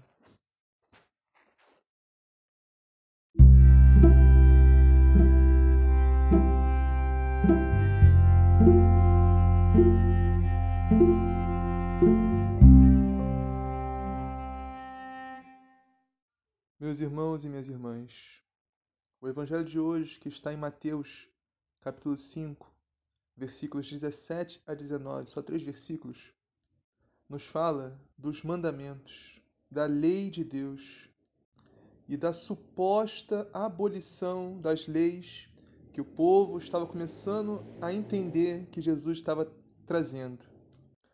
Para entendermos bem esse evangelho, meus irmãos, temos que entender antes o contexto onde ele está acontecendo, que é logo após o sermão de Jesus das bem-aventuranças. E convenhamos, meus irmãos, esse é o sermão mais famoso de Jesus, porque, no fundo, cada um de nós se identifica um pouco com essas bem-aventuranças. Né? Quando Jesus diz: Bem-aventurados os pobres, bem-aventurado os que choram, bem-aventurados que têm sede de justiça, bem-aventurados os misericordiosos, a gente fala: Ah, sim, eu sou pobre. Ah, sim, sim, eu tenho sede de justiça. Ah, eu choro muito. Ah, sim, sim, eu sou misericordioso. Aí a gente pensa: Ah, então não preciso obedecer mandamento, lei, preceito nenhum. É só ser amor e misericórdia que está tudo certo. Aí Jesus diz: Nananina, não. No primeiro versículo desse evangelho: Não penseis que eu vim abolir a lei e os mandamentos. Não vim abolir. Meus irmãos, esse é um erro que é daquela época, mas infelizmente é de hoje em dia também. Infelizmente, muitos de nós têm essa dificuldade de entender que Jesus é sim amor e misericórdia, mas é também justiça. Muitas pessoas veem a justiça de um lado e a misericórdia do outro, como se fossem antagônicas, mas não são, meus irmãos. A justiça e a misericórdia de Deus não são antagônicas. Elas, elas são uma coisa só. E Deus manifestou todo o seu amor, toda a sua misericórdia, mas também toda a sua justiça na pessoa de Jesus Cristo. É que o povo, meus irmãos, olhava para Jesus e via o amor, via a misericórdia. Isso não está errado, porque Jesus é o amor e a misericórdia encarnados de Deus. O povo via Jesus andando com os cobradores de impostos, andando com Mateus, que era considerado o pior dos pecadores daquela época, e almoçando, jantando na casa de Mateus, né? e perdoando a mulher adulta, a mulher pecadora, e perdoando as prostitutas e andando com os pecadores, e o povo olhava, meu Deus, não precisa mais de lei. Agora é só amor, só misericórdia. Não precisa mais preceitos, mandamentos, nada disso. Como se Jesus estivesse abolindo a justiça e agora dizendo que é só vale o amor e a misericórdia. Estivesse abolindo os mandamentos. Como se Jesus estivesse dando aval né, para as prostitutas, para os ladrões, continuarem pecando. Como se Jesus viesse para abolir a justiça de Deus. E o que é justiça? Justiça é obedecer os mandamentos, os dez mandamentos, é observar as leis, os preceitos do Senhor. E o povo olhava para Jesus, né? só viu amor e a misericórdia, achava que não precisava mais obedecer, guardar, observar nada. E esse, meus irmãos, é um erro que o povo daquela época estava cometendo e muita gente hoje em dia comete esse erro também. Ah, não, meu Jesus é amor e misericórdia. Meu Jesus não julga, não condena ninguém. Meu Jesus, eu posso continuar vivendo no pecado, no adultério, posso continuar faltando à missa, Posso continuar falando mal da vida dos outros, fazendo fofoca, levantando falso testemunho contra o meu próximo. Posso continuar fazendo sexo fora do casamento, sendo apenas namorados ou noivos. E tá tudo certo, porque Jesus é amor e misericórdia, que Deus perdoa tudo. Não preciso mudar de vida, não preciso me converter, não preciso abandonar o pecado, não preciso abandonar o mundo, não preciso ir na igreja, não preciso confessar, preciso comungar, preciso participar da Santa Missa. Porque Deus é amor e misericórdia, Deus perdoa tudo. Esse, meus irmãos, é o erro que aquele povo está cometendo. E muita gente hoje em dia comete esse erro também. Por isso que Jesus disse, e eu repito, não penseis que vim abolir a lei e os profetas, ou seja, os mandamentos da lei de Deus. Não vim abolir, mas completar, ou seja, Jesus não veio abolir, Jesus veio dar o sentido completo. Jesus é o pleno cumprimento da lei. Jesus é a realização das profecias do Antigo Testamento. Todos os profetas do Antigo Testamento profetizaram a vinda de Jesus. Outra coisa que confundia o povo também, né, que Jesus quando ia falar sobre a lei, sobre os mandamentos, para dar o sentido completo daquele mandamento, Jesus falava: "Ouviste o que foi dito", né? Por exemplo, não matarás. Eu, porém, vos digo, ou seja, como se estivesse contradizendo, entendeu? Mas Jesus não estava contradizendo nada, muito pelo contrário. Ele estava é, afunilando ainda mais a lei. Por exemplo, quando Jesus fala: Ouviste o que foi dito: Não matarás. Eu, porém, vos digo: quem se ficar com raiva do seu irmão, quem ficar com raiva no coração do seu irmão e dizer patife, tolo, idiota, imbecil, será condenado ao fogo do inferno. Ou seja, quem matar seu irmão no seu coração. Não é nem pegar uma arma e atirar, pegar uma faca e choque, não. Quem assassinar seu irmão dentro de si mesmo. E mais, Jesus também dizia: Eu, porém, Ouviste o que foi dito: não adulterarás. Eu, porém, vos digo: quem olhar para uma mulher, desejando possuí-la, já cometeu adultério com ela no seu coração. Ou seja, quem olhar para uma mulher com desejo de tê-la, uma mulher casada, já cometeu adultério com ela no seu coração. Então, Jesus não estava abolindo nada, muito pelo contrário, ele estava afunilando, deixando mais estreita ainda a porta já era estreita, Jesus está estreitando mais ainda a porta para o céu. Então, meus irmãos, Jesus é amor? Sim. Jesus é misericórdia? Sim. Mas Jesus, Jesus também é justiça. E não podemos desprezar a justiça de Deus, meus irmãos. Não, não podemos desprezar os mandamentos de Deus, meus irmãos, os mandamentos da lei do Senhor. Olha, é uma vergonha, meus irmãos, um católico que não conhece os dez mandamentos. Porque se não conhece, certamente não observa, e se não observa, certamente não vive, não pratica. E se não conhece, não observa e não vive, certamente está em pecado mortal. Está fora da comunhão com Cristo. Porque Jesus nos disse, meus irmãos, aquele que observa os meus mandamentos, esse sim prova que me ama. Aquele que diz que me ama, mas não observa os meus mandamentos, é um mentiroso. E observar é viver, é praticar, meus irmãos. E Jesus complementa: aquele que observa, que vive os meus mandamentos. Esse sim prova que me ama. Então, aquele que me ama será amado pelo meu Pai. Então, eu e meu Pai viremos e faremos nele a nossa morada. Ou seja, o viver em estado de graça, em viver sem pecados mortais, obedecendo aos mandamentos da lei do Senhor, que todo católico, no mínimo, devia saber de cor, então, meus irmãos, ninguém, absolutamente ninguém pode dizer que ama a Deus se não observa, se não vive seus mandamentos. E se disser, é um mentiroso, mentirosa.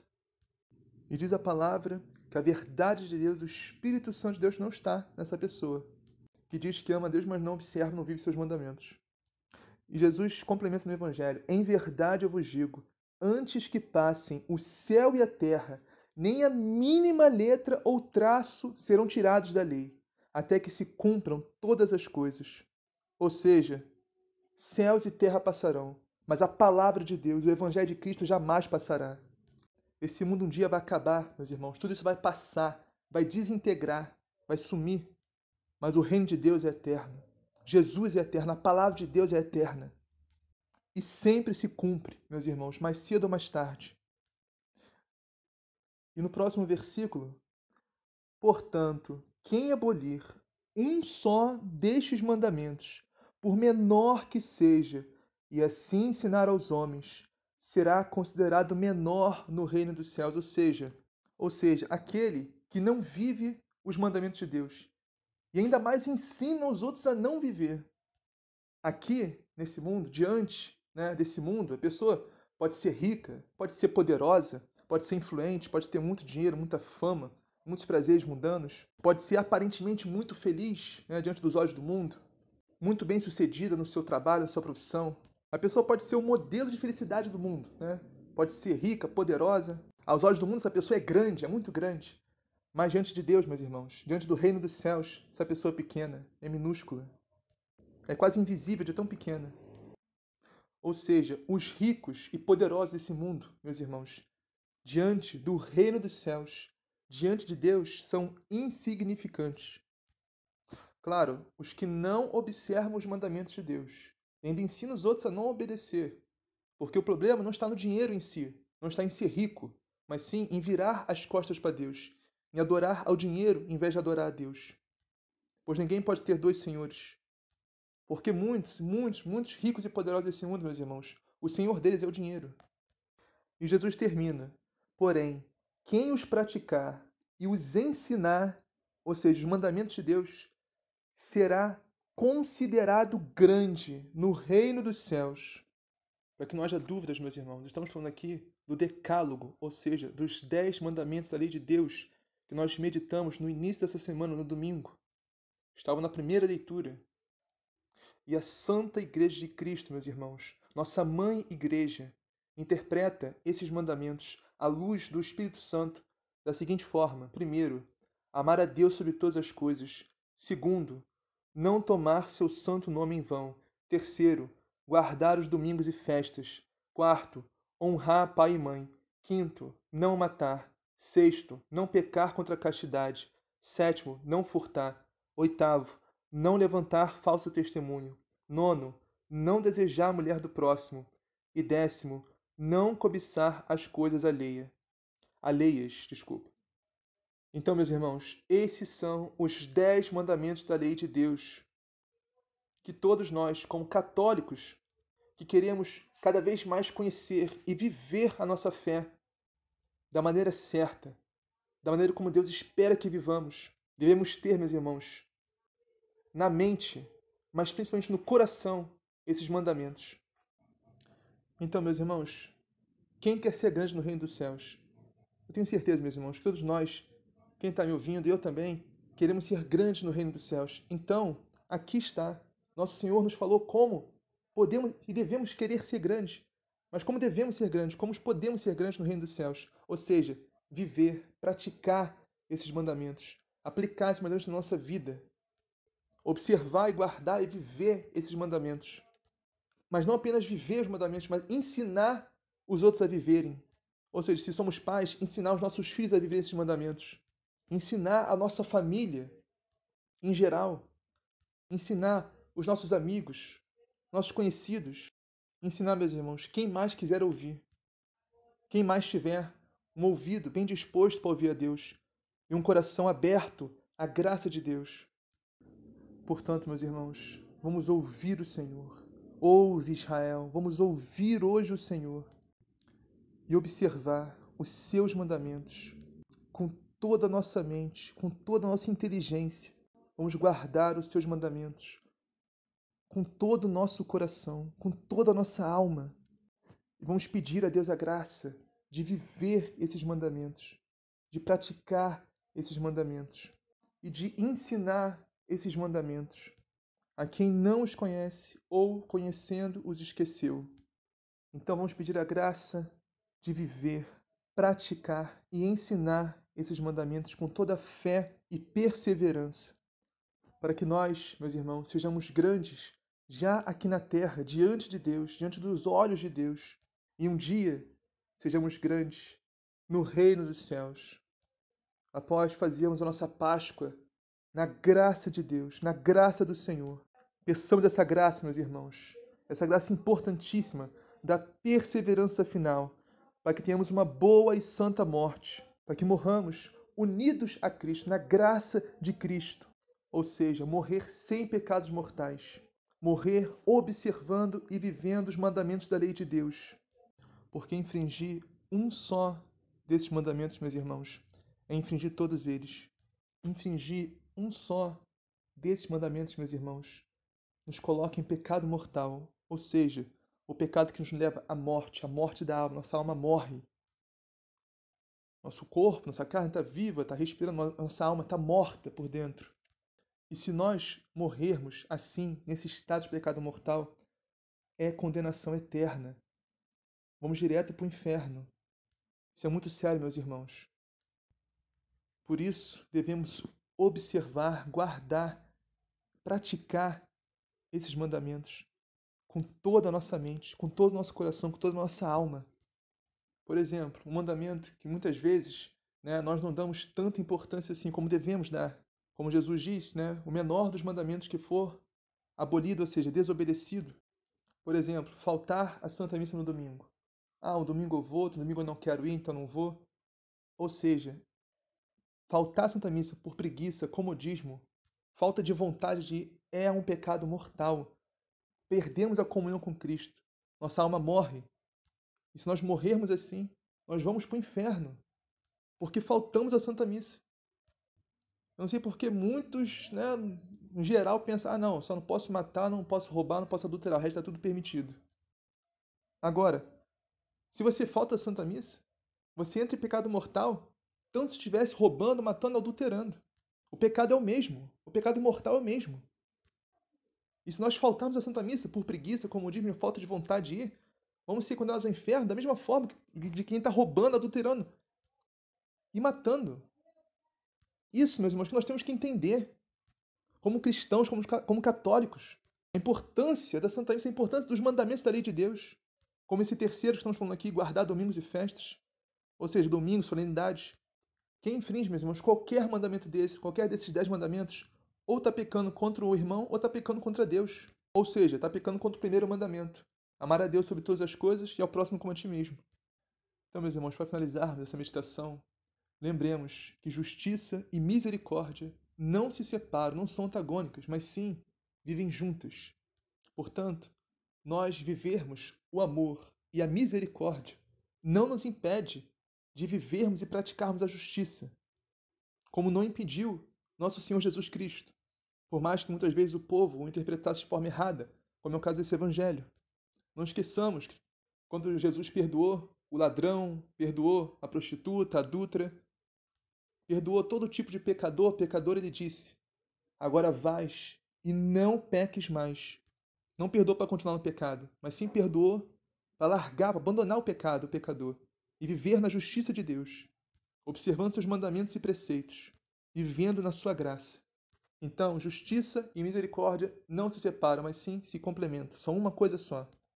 Então, meus irmãos, sejamos sim misericordiosos com nossos irmãos, mas também observemos e vivamos e ensinemos os mandamentos da lei de Deus, para que um dia sejamos grandes no reino dos céus e não nos envergonhemos diante do Cordeiro imolado de Deus, nosso Senhor Jesus Cristo. Assim seja, amém. Pai nosso que estás no céu, santificado seja o vosso nome. Venha a nós o vosso reino, seja feita a vossa vontade, assim na terra como no céu. O pão nosso cada dia nos dá hoje, perdoai as nossas ofensas, assim como nós perdoamos a quem nos tem ofendido. e não os deixeis cair em tentação, mas livrai-nos do mal. Amém. Ave Maria, cheia de graça, Senhor é convosco. Bendita sois vós entre as mulheres, bendito é o fruto do vosso ventre, Jesus.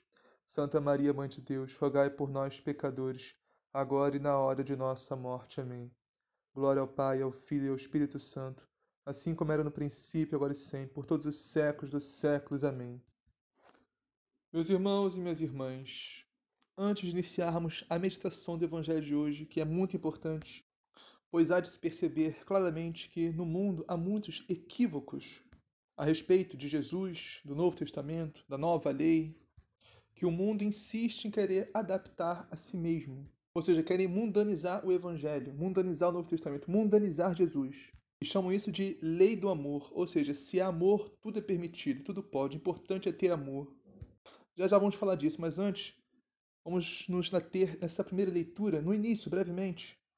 São Paulo nos fala: Irmãos, é por Cristo que temos tal confiança perante Deus, ou seja, nossa confiança não está em nós mesmos. Nossa confiança não está no nosso, entre aspas, bom coração. Nossa confiança não está em, entre aspas, sermos bons. Nossa confiança não está em não matar, não roubar e não adulterar. A nossa confiança está em Jesus Cristo, na graça de Deus, na palavra, no Evangelho, na sua santa igreja, nos sacramentos na Santa Missa, aí está a nossa confiança em Jesus Cristo, palavra e sacramentado. E digo mais, nossa confiança não está só em apenas em não fazer mal para ninguém. Nossa confiança está em unidos a Cristo e a sua igreja, vivendo na graça santificante de Deus, fazermos o bem, exercermos a caridade. Aí sim existe verdadeiro amor fazer a vontade de Deus, em obedecer aos seus mandamentos. Fora disso, não existe amor verdadeiro. Que existe é uma falsa ilusão de satisfação e alegria que o mundo chama de amor. Porque sem Jesus, nada podemos fazer, muito menos amar. Nada de bom pode sair de nós sem Jesus. Estarmos unidos a Cristo. Nem sequer um pensamento bom. E se nós fazemos algo de bom, se nós somos algo bom, temos algo de bom, devemos isso a Cristo. Nós temos pensamentos bons, devemos isso a Cristo. Como diz São Paulo, não porque sejamos capazes por nós mesmos de ter algum pensamento, como de nós mesmos, mas essa nossa capacidade vem de Deus, ou seja, é Deus que nos capacita. Deus não escolhe os mais capacitados, mas sim ele capacita os escolhidos, os disponíveis os que estão abertos a Deus e a sua graça, que têm um coração disponível para Deus, para Jesus, e com isso dizem: Amém, Maranatá, vem Senhor Jesus. Deus não escolhe os grandes, mas sim os pequenos. Deus não escolhe os fortes, mas sim os fracos. Deus não escolhe os independentes, mas sim os necessitados da sua graça. Deus não escolhe os justos, os santos, os perfeitos que não pecam. Mas sim, Deus escolhe o pior dos pecadores, a pior das pecadoras, e os transforma num grande santo, numa grande santa. É isso que Deus faz. Ele capacita os que estão disponíveis, com o coração aberto à sua graça. Só o que temos que fazer é abrir o coração para Deus, abrir o coração para a sua graça, para a sua palavra, para o seu evangelho, para a sua santa igreja, para os sacramentos, para a santa missa. E Deus fará todo o resto. É Deus que faz tudo em nós e através de nós. Só temos, só temos que dizer sim a Ele. E como a esposa e o Espírito, dizer Maranatá, Amém. Vem, Senhor Jesus. Vamos agora meditar o Santo Evangelho de hoje, que está em Mateus, capítulo 5, versículos 17 a 19. Vamos só contextualizar brevemente, porque este Evangelho se passa logo após Jesus falar as bem-aventuranças como eu já disse, é considerada a nova lei, que é sim a lei do amor, mas não o amor que o mundo entende, não o amor que o mundo prega, não amor que o mundo vive. É o amor que vem única e exclusivamente de Deus, da união com Cristo. O amor que nos vem da obediência dos seus mandamentos, da sua palavra, do seu evangelho, da sua santa igreja. O amor que nos vem da comunhão com Cristo, com os sacramentos, com a confissão, com a Eucaristia, participação da Santa Missa, no mínimo aos domingos. Esse é o verdadeiro amor, o que vem de Deus.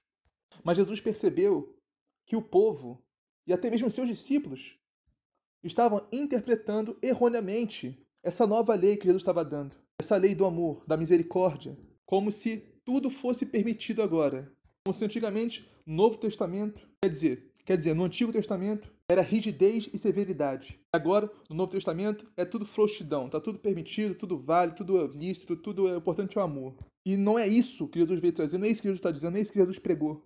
Tanto é que no decorrer dessas semanas veremos Jesus dizendo: Ouviste o que foi dito lá no Antigo Testamento, eu, porém, vos digo.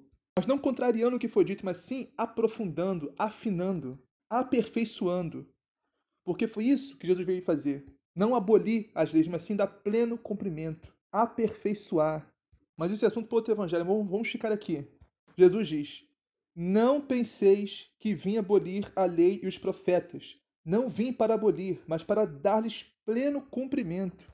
Vamos entender isso aqui que Jesus está dizendo, meus irmãos. Porque a própria palavra de Deus, nas cartas de São Paulo, nos diz que Jesus, sim, aboliu algumas leis, mas não as leis que realmente importam, ou seja, os dez mandamentos e seus desdobramentos. Isso que Jesus disse, essa lei, que ele disse que não veio abolir de jeito nenhum. Porque o povo pensava, Jesus veio trazer a nova lei, a nova justiça, então quer dizer que a antiga não vale mais? Agora eu posso matar, eu posso trair minha mulher, Posso faltar à missa de domingo, posso desejar as coisas do próximo, posso blasfemar, posso fazer o que eu quiser agora. Na nova lei de Jesus é assim. Não, não é isso que Jesus veio trazer. Isso que eles estão dizendo, que isso que eles estavam interpretando errado. As leis que Jesus aboliu são outras. Como, por exemplo, antigamente, no Antigo Testamento, era, era, era preceito, era preceito você sacrificar um animal, um cordeiro, um cabrito, um bode, uma vaca, um touro, não, vaca eu acho que não. Mas acho que assim, é um animal lá. Um cordeiro. Isso se fazia em expiação dos nossos pecados. Se queimava a gordura desse animal. E subia com a fumaça como odor suave a Deus, como oferta de louvor. Expiação dos nossos pecados. Então, hoje em dia, não é mais necessário fazer isso. Porque Jesus é o nosso cordeiro imolado. Jesus é o cordeiro de Deus que tira o pecado do mundo. Antigamente, na antiga lei, o dia do Senhor era o sábado. É o dia que o Senhor terminou toda a criação. Mas hoje, no Novo Testamento, na nova lei, o dia do Senhor é o domingo, porque foi o dia que o Senhor ressuscitou, o dia que o Senhor fez novas todas as coisas, recriou o universo. Antigamente, na antiga lei, no Antigo Testamento, havia a sinagoga e o templo. A sinagoga era o, era o local da palavra de Deus, era o local que lia as Sagradas Escrituras e pregava a palavra. Todo mundo ouvia no sábado. E existia o templo, que era um local diferente, à parte da sinagoga. E o templo era o local do sacrifício. Simulava os cordeiros, né, queimava e sacrificava a Deus. Expiação dos nossos pecados. Hoje em dia, não é mais necessário ter sinagoga e templo. Porque na nova lei, no Novo Testamento, é tudo junto, a sinagoga e o templo, o local da palavra, da pregação e do sacrifício, que é a casa de Deus, a igreja onde tem a liturgia da palavra e a liturgia eucarística. Na liturgia da palavra, nós lemos a palavra, meditamos, o padre faz a homilia, a pregação, e depois ao sacrifício do Cordeiro Imolado, de nosso Senhor Jesus Cristo, está no altar na Santa Missa. Então, a nossa sinagoga, nosso templo, é no mesmo local, que é a igreja. São essas leis que Jesus aboliu. Jesus não aboliu as leis que realmente importam, ou seja, os mandamentos de Deus. De forma alguma, absolutamente não. Devem ser observados, respeitados e vividos. Jesus não veio para abolir esses mandamentos, mas sim para dar pleno cumprimento, pleno sentido e nos dá a graça, ou seja, o Espírito Santo, para nós gravarmos no nosso, no nosso coração a lei de Deus, os mandamentos do Senhor, e vivermos e pormos em prática na nossa vida. Vivermos o Evangelho, sermos o Evangelho vivo. Mas aí, né, muitos hoje em dia, né, muitos sábios entendidos, muitos doutores, os exegetas e os teólogos moderninhos dizem: ah, não, hoje em dia ninguém mais vive assim. Esses mandamentos estão ultrapassados. A igreja tem que se adaptar ao mundo. Esses mandamentos têm que ser revistos. Mas olha o que Jesus diz logo em seguida: Em verdade, em verdade eu vos digo: antes que o céu e a terra deixem de existir, nenhuma só letra ou vírgula serão tiradas da lei, sem que tudo se cumpra. Ou seja, nenhuma vírgula, nenhum acento serão tirados dos dez mandamentos de Deus, que sim devem ser observados, sim devem ser cumpridos e vividos. Se nós quisermos realmente ser salvos e um dia estar no céu com Deus. Mas como eu já disse antes, repito, ninguém é obrigado. O Evangelho, os mandamentos de Deus não é uma imposição, não é uma opressão, é um convite. Se não quiser viver, somos livres para escolher o nosso caminho. Somos totalmente livres para escolher rejeitar a Deus e ir para o inferno, a escolha é nossa. Deus não obriga ninguém a nada. E tem outros também, exegetas e teólogos moderninhos, que dizem assim: ah, não, não precisa viver todos os mandamentos, não. Basta viver o máximo possível para ser salvo. Né? Basta viver pelo menos os nove mandamentos, mas tem um que não precisa viver. Ou vive os sete, ou vive os oito, ou cinco, só, só metade. E tá bom, né? Porque Deus é amor, Deus é misericórdia, Deus perdoa tudo. Mas olha o que Jesus disse. Portanto, quem desobedecer a um só, somente um, destes mandamentos, por menor que seja, será ensinar os outros a fazer isso também, será considerado o menor no reino dos céus. E o que significa isso? Significa que a pessoa vai se salvar mesmo sem obedecer os mandamentos? Vai para o céu, vai para o reino do céu, vai ser menor, mas vai, né? Não, não é isso.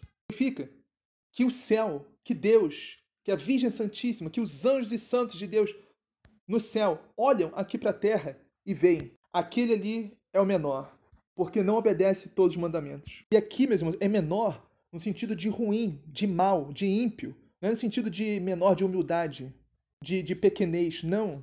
Menor no sentido ruim da palavra. Porque ser ruim, ser mal, ser ímpio, não é matar, roubar, adulterar e fazer mal aos outros, é não obedecer os mandamentos de Deus. E Jesus termina dizendo: Porém, quem os praticar e ensinar será considerado grande no reino dos céus. Ou seja, esse sim será considerado bom, santo, justo, piedoso. E esse sim se salvará. O ímpio, o injusto, o mal, o menor, se perderá eternamente. Será condenado. O grande só é grande porque obedece a Deus, porque teme ao Senhor, porque vive os seus mandamentos, porque observa a sua palavra, porque pratica o seu evangelho, porque é obediente à sua santa igreja, porque tem vida sacramental, tem vida de oração, porque entende e aprecia cada segundo da Santa Missa, porque entende o valor infinito que é uma Santa Missa porque se prepara bem para receber o Senhor na Eucaristia. Faz um bom exame de consciência, vê se não tem nenhum pecado. Se tiver, se confessa antes de comungar. E se prepara com antecedência para receber o Senhor no Santíssimo Sacramento. Esse sim será grande diante de Deus, será grande no reino dos céus. E como eu já disse antes e repito, meus irmãos, não importa o menor, o pior do pecador que nós somos. Deus quer fazer de nós grandes santos. De todos nós, de cada um de nós, basta que nós abramos o coração para a sua graça, para a sua palavra, para o seu evangelho, para o ensinamento da sua santa igreja.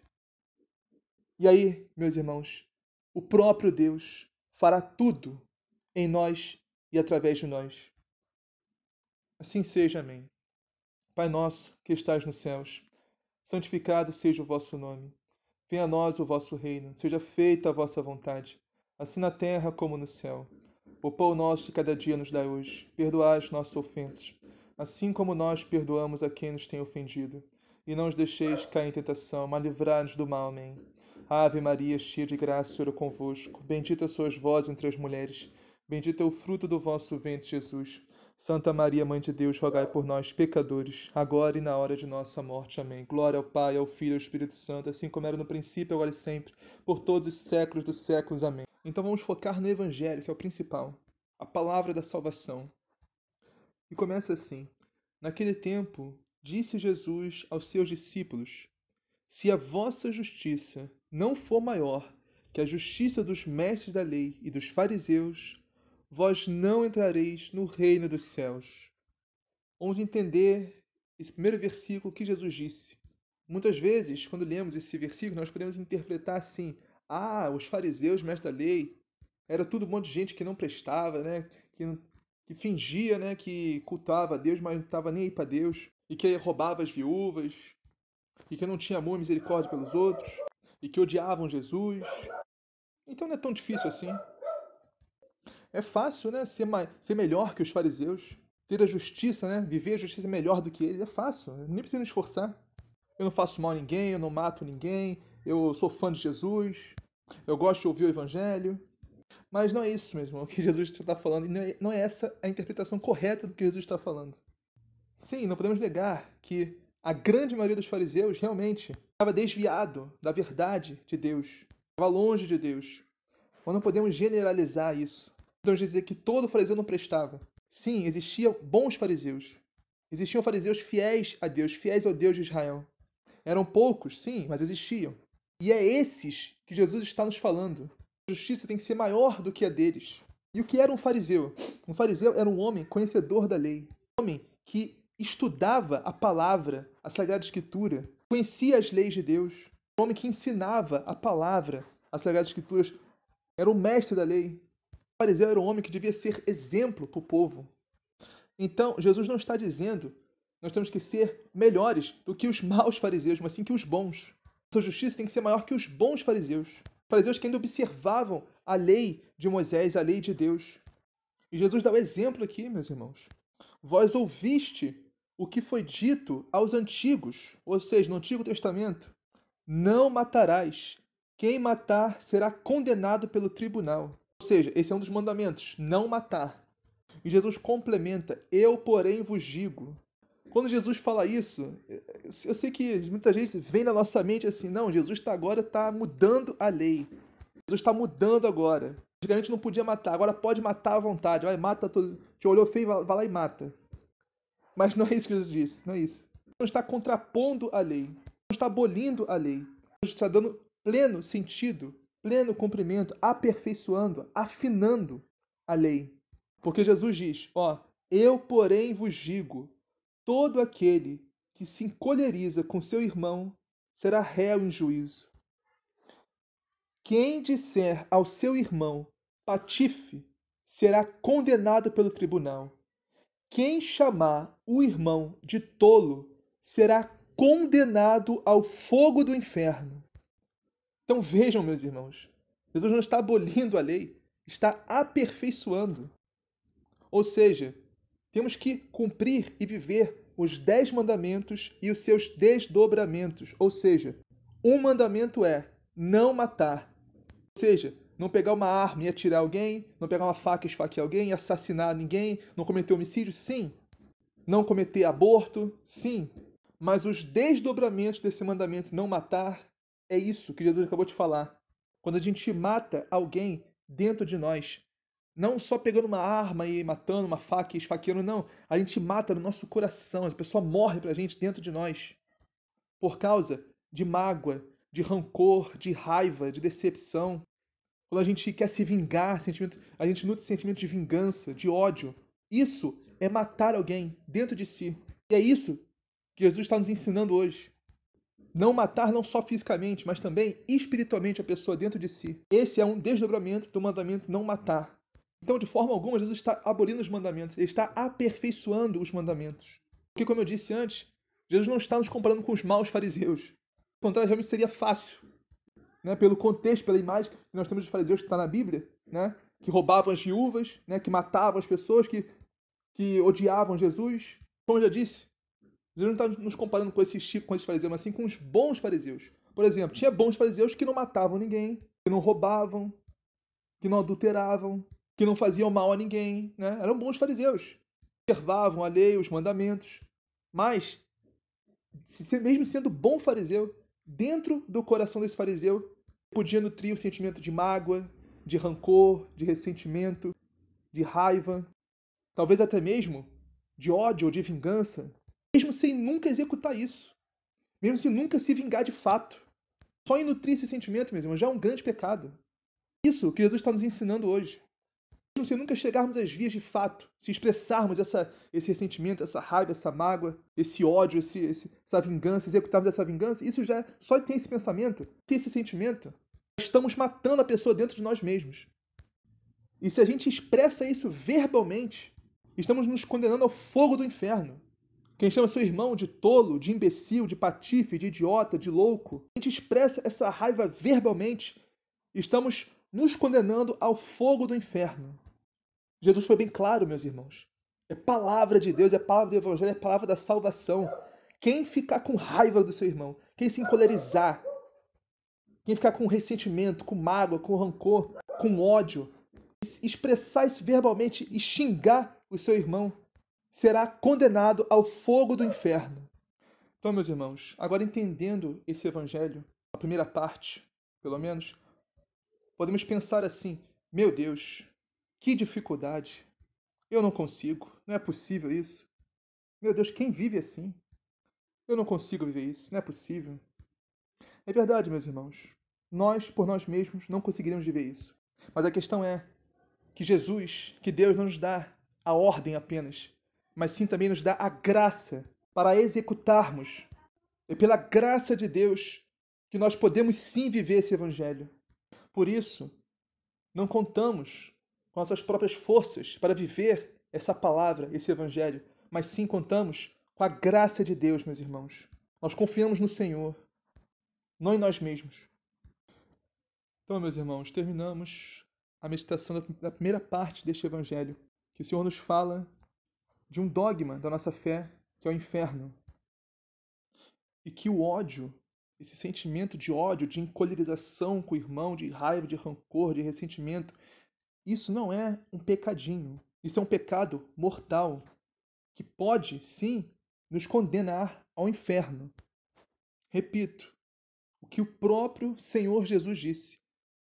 A palavra encarnada de Deus, a sabedoria encarnada, o amor e a misericórdia encarnados, disse: Quem chamar o seu irmão de tolo, idiota, imbecil, louco, será condenado ao fogo do inferno. E irmão aqui, não é só nossos irmãos na fé, não, tá? Não é só nossa família, não, tá? Irmãos é todos, é o próximo, é todo mundo. Então, meus irmãos, vamos à próxima parte deste evangelho que nos fala de outra verdade da fé, outro dogma da nossa fé, que é o purgatório.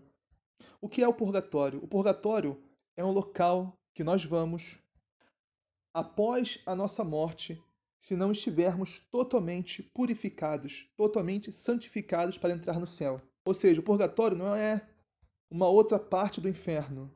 E ninguém que está no purgatório tem risco de ir para o inferno. A única porta que tem no purgatório vai para o céu. Ou seja, quem está no purgatório já está salvo. Mas nesta vida, não se santificou totalmente, não se purificou totalmente. Por isso deve passar por esta purificação no purgatório para poder entrar no céu. O purgatório não é um local que a gente morrer em pecado, a gente vai para lá. Não, não é isso. O purgatório, quem está no purgatório é porque morreu na amizade com Cristo. Morreu na amizade com Deus, unido a Cristo. Morreu obedecendo aos mandamentos de Deus. Morreu obedecendo a sua palavra, o seu evangelho, a sua santa igreja. Morreu tendo vida de oração, de, de caridade, de jejum. Morreu tendo vida de sacramentos, de santa missa, de confissão, de eucaristia. Ou seja, morreu na amizade com Deus, não inimigo de Deus. Mas ainda não está totalmente purificado para entrar diretamente no céu. Ainda tem umas pendências a acertar. Ou seja, alguma mágoa, algum ressentimento que não purificou totalmente alguma confissão mal feita, algum pecado que foi esquecido de confessar. Há inúmeras, há inúmeras coisas que nos levam ao purgatório. Falta de penitência, de caridade, de jejum, de oração, falta de mortificação. Abri uma, um parênteses aqui, porque confissões mal, mal, mal feitas podem levar não só ao purgatório, mas até ao inferno. Porque se a gente sabe um pecado que a gente cometeu, mortal, e a gente não confessa, a confissão é inválida. Agora, se a gente esquece, não é pecado. Se a gente não lembra, não é pecado. Agora, se a gente sabe e não confessa, é um pecado mortal. Confissão inválida. Tá, fecha parênteses. Voltando aqui. Vamos entender por que essa palavra fala do purgatório. Portanto, Jesus disse, né? Portanto, quando tu estiveres levando a tua oferta para o altar e ali te lembrares de que o teu irmão tem alguma coisa contra ti, deixa a tua oferta ali diante do altar e vai primeiro reconciliar-te com teu irmão só então vai apresentar tua oferta. Meus irmãos, esse, esse versículo é exigente, é exigente mesmo. Que Jesus não disse se você tiver alguma coisa contra o seu irmão. Não. Se você sabe que seu irmão tem alguma coisa contra você, mesmo que você não saiba o que seja, você faz isso que Jesus disse. Não dá a sua oferta. Vamos imaginar a Santa Missa, na hora do ofertório. Tá se ofertando ali a Deus, né? O ofertório não é só para ofertar dinheiro, não. Você oferta a si próprio a Deus, suas obras, suas ações, seus trabalhos diários, seus sacrifícios. Então, ofertando a Deus. Você lembra que seu irmão tem algo contra você, não é que você tem algo contra seu irmão. Seu irmão tem algo contra você. Você não para de ofertar, você vai falar com seu irmão: olha, eu percebi que você está chateado comigo, tem alguma coisa que eu fiz que eu não sei, me desculpa aí, sabe? Eu não, se eu fiz alguma coisa, eu pensei que você está meio estranho comigo. Entendeu? Faça isso. Eu sei que é exigente, eu sei que você tem que se humilhar, tem que se, se rebaixar, mas esse é o caminho do céu. Como diz a palavra, Jesus Cristo se humilhou, por isso Deus o exaltou sobremaneira. Se queremos ser exaltados por Deus, temos que nos humilhar também. Não faça isso que Jesus disse, meus irmãos. Se você lembrar que seu irmão, sua irmã, alguém tem algo contra você, deixe a sua oferta diante do altar e vai se acertar com seu irmão primeiro. Depois volta e oferta a Deus que tem que ofertar. Esses dois últimos versículos falam mais claramente do purgatório. Procura reconciliar-te com teu adversário, enquanto caminha contigo para o tribunal. Senão, o adversário te entregará ao juiz. O juiz entregará. Ah, não, vou voltar aqui para. Vou, vou parar em tribunal. Então, procura reconciliar-te com teu adversário, enquanto caminha contigo para o tribunal. E que tribunal é esse? É o tribunal de Cristo, meus irmãos. É o dia do nosso julgamento, seja ele final ou particular. Não, só uma correção. É o particular, é o juízo particular, porque no final não vai ter mais purgatório. Então, é nosso juízo particular. Assim que a gente morre, somos julgados, vamos para o tribunal de Cristo. Diante de Deus somos julgados. Tudo que nós fizemos, deixamos de fazer aqui nessa terra, nessa vida.